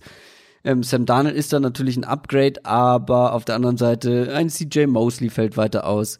Chris Herndon, der Tight End, sollte eigentlich von seiner Sperre zurückkommen, hat sich verletzt. Ähm, mhm. Also das läuft alles noch nicht so richtig rund bei den Jets und vor allem, wenn man jetzt auf diese Defense trifft, dann wird es auch für Sam Darnold nicht einfach. Wie kann man dieses Spiel positiv angehen aus Jets Sicht? Ich finde, also aus Jets Sicht, wenn du es positiv angehen willst, dann solltest du zumindest jetzt über die nächsten Wochen ein sehr gutes Gefühl dafür bekommen, wo du mit Adam Gase stehst. Weil äh, jetzt, was Playcalling angeht, sollte es jetzt halt keine Ausreden mehr geben. Und da bin ich echt gespannt, wie sich, äh, wie sich Donalds Comeback auf das Playcalling auswirkt. Weil wenn es keinen wirklich merklichen Effekt hat, dann haben die Jets mit Gase ein echtes Problem. Ähm, bisher war das ja wirklich extrem aufs Kurzpassspiel ausgelegt. Da gab es im Prinzip gab es kein vertikales Element oder so gut wie keins, auch keine Ideen, wie man mal ins vertikale Passspiel kommen könnte. Selbst sowas wie Play Action hat überhaupt nicht funktioniert. Ähm, sah auch im ersten Spiel mit Donald so aus. Insofern ist, ein, ist eine gewisse Skepsis absolut angebracht. Aber wenn du dann halt direkt mit deinem dritten Quarterback spielst, muss man vielleicht auch ein bisschen geduldiger sein. Jetzt muss man natürlich auf der anderen Seite sagen, die Offensive Line ist immer noch ein Problem. Ähm, die Play Designs für meinen Geschmack sollten die halt auch mit einem Backup. Also ich finde nicht, dass du deine Offense so krass zurück äh, scalen solltest, wenn der Backup Quarterback da spielt. Bisher besteht die Offense halt aus Screens, aus, aus kurzen Pässen über zwei, drei, vier, fünf Yards und Le'Veon Bell, der in eine zugest zugestellte Box irgendwie rennen muss die Cowboys haben eine gute Front, die haben schnelle Linebacker mit großer Reichweite. Das heißt, wenn die Jets mit dem offensiven Ansatz auch in das Spiel mm. gehen, den, den sie bisher diese Saison hatten, dann spielst du Dallas, also der Cowboys Defense, dann spielst du den eigentlich komplett in die Karten und, und attackierst genau da, wo sie halt eigentlich gut sind. Dallas Offense, äh, da ist natürlich wichtig, dass Offensive Tackle Tyron Smith wieder zurückkommt. Ähm, da sieht man immer irgendwie deutlich schlechter aus, wenn der fehlt. Ähm, ja, deutlich. Aber das spielt auch den Cowboys wieder in die Karten. Ähm, das ist nur der Jets Edge Rush, der da auf sie zukommt. Mhm. Trotzdem, Tyron mhm. Smith ist, soweit ich das ähm, gesehen habe, noch fraglich aktuell. Ähm, ja, beide Tackles, ja. Lyle Collins hat sich ja auch verletzt gegen. Stimmt. Äh, letzte ja. Woche. Der es ist wohl Optimismus bei beiden, ja. dass sie spielen können, aber jetzt stand heute Mittwoch, waren sie beide noch fraglich. Das wird nicht helfen, aber wie gesagt, ähm, das ist, glaube ich, das beste Matchup, ähm, um auf seine Offensive Tackles irgendwie verzichten Falls zu können. Ausfallen, ja. Das stimmt, ja. Dak Prescott sah ja eigentlich, das war ein ganz stranges Spiel, was er hatte, sah ja eigentlich auch ganz gut aus. Er hatte, glaube ich, jetzt drei Interceptions am Ende und gefühlt war jede zweite Incompletion auch direkt eine Interception. Äh, vor allem in mhm. zweiter Halbzeit sah er wieder vernünftig aus. Ähm, und ich glaube, gegen diese Secondary, vor allem gegen diese Cornerbacks, wir haben gesehen, was Murray Cooper mit etablierten guten Cor Cor ähm, Cornerbacks macht. Ähm, das wird auch, glaube ich, wieder ähm, ein Spiel, auch wenn er jetzt, glaube ich, auch angeschlagen ist, da muss man gucken, wie sich das entwickelt ähm, bis zum Spiel. Aber mhm. ähm, wenn er spielt, wird es auch wieder, glaube ich, ähm, ein Spiel für ihn. Sollte eigentlich so sein. Also bei Prescott haben wir jetzt das Thema ja echt schon häufiger gesehen, gerade wenn Tyron Smith fehlt, wenn die Offensive Line eben wackelt, dass er dann auch Probleme bekommt. Jetzt gegen die Packers stand er bei, einem, bei über einem Drittel seiner Snaps unter Druck und sah dann dabei auch nicht gut aus, wenn er unter Druck stand. Ähm, das sollte eigentlich ein Spiel werden, in dem Dallas, auch was seine Gameplans angeht, wieder mehr an die ersten Spiele dieser Saison ändert. Also, dass sie wirklich mit Play-Action, mit, mit viel Motion, mit Route-Kombinationen, auch tieferen Route-Kombinationen, Defenses gezielt und aggressiv attackieren, ähm, statt eben konservativ mit dem Run-Game zu werden, wie sie es gegen die Saints gemacht haben und dann eben sich selbst, also wirklich auch selbstverschuldete Fehler und, und äh, dann eben mit Pressure-Probleme zu bekommen, wie es gegen die Packers der Fall war. Und wenn das passiert, dann, dann, ähm, dann erwarte ich auch wirklich einen, ja, einen relativ klaren Sieg für Dallas. Also das sollte wirklich kein Spiel sein, wo ja. du, wo du äh, auch auswärts nicht, ähm, wo du als Cowboys-Team irgendwie Probleme bekommst. Pittsburgh gegen LA, gegen die LA Chargers, um genau zu sein, ähm, ist unser letztes Spiel. Wir sind auch schon wieder bei über zwei Stunden. Ähm, wir haben die Steelers, die sind 1 und 4 und die Chargers, die sind 2 und 3. Die mhm. Steelers sind jetzt beim dritten Quarterback angekommen. Bei Devlin Hodges. Mhm. Und man hat sich bei den Steelers ja schon so ein bisschen dran gewöhnt, den Quarterback zu verstecken. Das hat man mit Rudolph schon eindrucksvoll gemacht über weite Teile. Ja. Die Umstellung ja. wird wahrscheinlich gar nicht so groß, obwohl ich zu Beginn, als Hodges reinkam, so ein bisschen das Gefühl hatte, er darf tiefer werfen als Rudolph. ähm, sah wirklich so war aus. Ein bisschen ja. strange. Ähm, hatte generell, finde ich, ein solides Debüt, auch wenn man er verloren hat, aber man war irgendwie noch lange mit im Rennen. Trotzdem, die Offense wird Probleme haben äh, mit dem dritten Quarterback. Das ist jetzt auch keiner, wo man sagt, oh, das also weiß ich nicht, berichtige mich da gerne, aber keiner, wo man sagt, ah, wenn der gut spielt, vielleicht ist der zu mehr bestimmt. Es ist, also es ist, eine, ist eigentlich eine krasse, ähm, eine krasse Geschichte. Ich habe jetzt mal in den auch ein bisschen reingearbeitet, weil wir ja jetzt noch nicht wissen, ob wir den, ob wir den vielleicht länger sehen werden. Ähm, das ist, also erstmal ist es ein undrafted Rookie aus Samford, also wirklich eine ganz kleine Schule, kleine Footballschule. Der wurde jetzt während der finalen Cuts entlassen, dann ins Practice Squad wiedergeholt und dann ähm, nach der Roethlisberger-Verletzung eben in den aktiven Kader ähm, befördert und er hat im College FCS, also unterklassiges College, hat er vier Jahre gespielt, hat über 14.000 Passing Yards geworfen, war dreimal ähm, der, der Offensive Player des Jahres in seiner Conference und galt halt so ein bisschen als so ein Small School, Small School Diamant irgendwie. Der war halt so für viele halt, viele gesagt haben, okay, der hat halt nicht die physischen Voraussetzungen, um halt in der NFL, äh, um sich da in der NFL noch in NFL Quarterback zu entwickeln. Aber was er halt hat, ist wirklich ähm, eine relativ gute Accuracy, ein relativ schneller Release. Hm, das ist so sein Spiel, so, so, das sind auch seine Stärken. Und wenn wir jetzt irgendwas Positives sagen wollen, dann ist es ja, dass es eigentlich genau zu dem passt, was die Steelers dieses Jahr machen wollen, nämlich eben aus Spread Formations ins Kurzpassspiel gehen, Quarterback schnell in, in Rhythmus bekommen, schnell mit, äh, mit gutem Timing auch spielen. Und also das ist zumindest das Spiel, äh, mhm. was auf der Visitenkarte von Devlin Hodges steht. Ja, aber trotzdem ist schon Downgrade natürlich. Also auch nochmal zu Mason klar. Rudolph und ich glaube, die Offensive Probleme haben. Ähm, ja, so, sollte so sein. Also wenn wir die Chargers, äh, die Chargers Defense ist zwar für mich bisher echt eine, eine Enttäuschung. Ähm, vielleicht Melvin Ingram wieder zurück, aber äh, ist auch fraglich. Die Coverage ist nicht ansatzweise so gut, wie wir wie wir es gedacht hatten bei den Chargers, aber klar, das sollte ein Spiel sein, wo du aus, aus Chargers Defense überhaupt keine Ausreden hast. Und auf der anderen Seite war Philip Rivers zumindest letzte Woche ein Downgrade zu sich selbst äh, und für ja. die Chargers. Das war kein gutes Spiel insgesamt. Man kennt diese schlechten Spiele von Rivers hin und wieder. Das wird mhm. auch wieder anders, da bin ich mir ziemlich sicher. Ähm, aber was auch hier in diesem Matchup, glaube ich, bleiben wird, ähm, grundsätzlich bei den Chargers, aber insbesondere gegen die Steelers, wird das auch wieder auf ihn zukommen. Das ist der Druck, den er kriegen wird. Naja, das ist wirklich, ähm, also genau das, was man ja wirklich befürchten musste, was wir auch unzählige Male bei den Chargers gesagt haben, eigentlich seit Ende letzter Saison schon. Die haben jetzt auch noch ihren Center verloren, Mike Pouncey, der wurde heute auf die Injured Reserve Liste gesetzt. Und Pittsburghs Pass Rush sah jetzt über mehrere Wochen richtig gut aus. Also ich könnte mir durchaus vorstellen, dass die Steelers Defense das Spiel eng hält und Pittsburghs Offense eben nicht viel machen muss. Also ein bisschen wie das Spiel jetzt ja auch gegen Baltimore dann äh, teilweise war. Und wir haben ja eben jetzt auch eben bei den Chargers gegen Denver wieder gesehen, mit dem Pass Rush, der Rivers relativ konstant unter Druck setzen kann, dass dann die Offense auch teilweise nie einen Rhythmus findet in so einem Spiel. Und das würde ich in dem Spiel absolut nicht ausschließen, dass es den Chargers erneut so ergeht. Die haben natürlich die Qualität, auch im Receiving Core und, und ähm, auch Rivers natürlich individuell haben sie die Qualität, dass sie in so einem Spiel irgendwie aus, sofort rauskommen, schnell 14-0 führen und das Spiel komplett kontrollieren.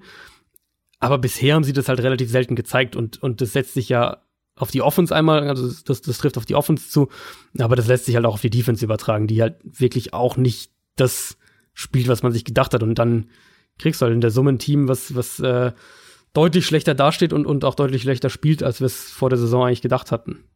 Noch ganz schnell eine Frage zum Abschluss. Bei Mason Rudolph, das sah ja wirklich teilweise sehr ja. übel aus. Da waren alle Lampen aus, der war komplett ja, weg. vor allem, vor allem in der Luft halt schon und also er ist aber out ja, in der genau, Luft und ist dann noch auf dem Boden und ist dann halt noch so wie so ein genau, nasser Sack. Kopf auf dem Boden äh, weil das bei Twitter so wild diskutiert wurde. Fandest du, das war ein übler Hit oder ein, ein böser ja, Hit von Earl Thomas? Jetzt fragst du mich was. Ich habe ich hab mich extra dazu nicht geäußert auf Twitter. Ähm, ich auch nicht. Weil ich mir die Szene, also ich habe mir die Szene halt wirklich ich sie mir auch oft, nochmal oft angeschaut. Ja. Und ich kam nie zu dem Schluss, dass man das eine oder das andere sagen kann. Also ich finde nicht, dass man ihm eine klare Absicht unterstellen kann, anhand der, wenn man sich einfach nur die Szene anschaut. Klar, er springt in den Rhein, Ähm, aber er federt halt mit seinem Unterarm ab. Er attackiert jetzt nicht gezielt mit seinem Helm Rudolfs Kopf oder irgendwas in der Richtung. Auf der anderen Seite ähm, springt er halt eben auch so in den rein. Also vielleicht ist die Ja, die, die richtigste die richtigste Auslegung ist vielleicht irgendwie äh, es war es war eine gewisse äh, eine gewisse Recklessness, wenn man so will. Ähm, Ja, aber mein aber- Takeaway war nicht, dass es oder mein Takeaway war, dass ich ihm keine Absicht unterstellen kann anhand von der Szene wenn jemand, oder unterstellen will. wenn jemand so in einen Wide Receiver oder Running Back reingeht, dann sagt auch keiner was. Das Blöde war ja einfach vor allem, dass sein Helm gegen das Kinn von Mason Genau, Rudolph wie er ihn halt getroffen hat. Genau. Und aber er ist ja gar nicht mit dem Kopf runtergegangen, er ist nicht direkt auf Genau, den Helm genau. gegangen. Also ja, das war ein brutal oder brutal ist das falsche Wort. Es war ein aggressiver Hit. Vielleicht auch Ja. ein bisschen zu aggressiv, aber ich kann mir nicht vorstellen, vor allem habe ich auch das, das Interview danach von Earl Thomas gesehen, der wirklich quasi wie ein kleiner Junge da stand und so ein bisschen fassungslos auch war und meinte, Mhm. Leute, ich will hier niemanden verletzen und ja, es, ich bin da aggressiv reingegangen, weil es ist mein Job so ungefähr. Ähm, aber ich, Gott, ich habe das da gesehen und das war ganz furchtbar, so ungefähr ähm, hat er sich dazu geäußert und das ne- habe ich ihm auch in dem Fall komplett abgenommen. Also ich möchte ihm da keine böse Absicht unterstellen. Ja. Und es ist American Football, da passieren solche Dinge leider immer wieder. Es ist einfach so, du Also kannst es war halt, es nicht es war, umgehen. halt- also es war wirklich, es war halt wirklich weit weg von den bösen Hits, die wir ja schon gesehen haben diese Saison. Ja. Also wenn ich da an Derek Barnett denke und an, an Vontaze Perfect und diese Geschichten, die wir diese Saison auch schon hatten, Ja. das waren ganz, ganz andere Qualitäten als, als das, was Earl Thomas gemacht hat. Ja, und wenn du einen Helm gegen das nackte Kinn bekommst, ich meine, Genau, beim Boxen spricht man von einem Schlag gegen das Kinn, weil er dir einfach die Lampen auspustet. So. Ja. Oder die Kerzen vielmehr, weil der Lampe kannst du nicht auspusten. Wie auch immer. Wir haben auf jeden Fall noch die Prediction of the Week von den Kollegen von Football R, die uns netterweise jede Woche ähm, auf ihrer Homepage, unseren Podcast auf ihrer Homepage einbinden. Und was haben wir da diese Woche am Start? Wir haben die erste Niederlage der 49ers, äh, nämlich der Tipp ist ein 27 zu 24 Sieg für die Rams. Ja, Ähm, mutig, aber jetzt, angetrieben, genau, von, von Aaron Donald. Ähm, zwei Sacks von Bosa, die aber nicht reichen und Jared Goff mit drei Touchdown-Pässen gegen die 49ers Defense. Hm. Was glaubst du, wer das gewinnt? Ich glaube, wir haben es nicht getippt vorhin, Nee, wir haben es nicht getippt. Ähm, wir haben nur die Deep Dive Spiele getippt. Äh, Oh, das ist ja, Das ist es schwierig. ist wirklich gell? super schwierig. Ich kann mich auch noch nicht entscheiden und ich bin sowieso ähm, entscheiden ist nicht so unbedingt meine Stärke. 49ers? Aber wenn die 49ers, äh, wenn die 49ers das gewinnen und auch überzeugen, dann sind die wirklich ein ganz heißes Team. Ja, ähm, ja, ja. ich traue den Rams einfach noch mehr zu, als wir jetzt vor allem in den letzten beiden Wochen gesehen haben. Deswegen, Geht mir auch so an sich. Das, Deswegen, so mein, der, der Kopf sagt irgendwie äh, zu einem gewissen Grad, dass das, oder beziehungsweise andersrum, der Bauch sagt zu einem gewissen Grad die Rams.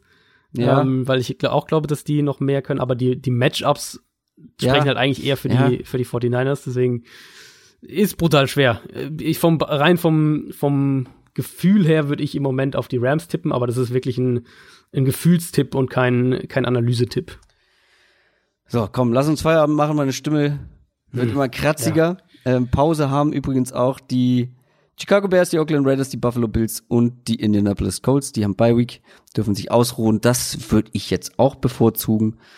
Ähm, und diese Folge beenden. Die Previews auf Woche 6. Viel Spaß am Wochenende. Denkt an eure Tipps und Fantasy-Line-Ups. Vor allem du, Adrian, ähm, in der Hörerliga. Hol dir mal einen guten Receiver vielleicht. Und dann hören wir uns nächste Woche wieder. Macht es gut. Bis dann. Tschüss. Ciao, ciao.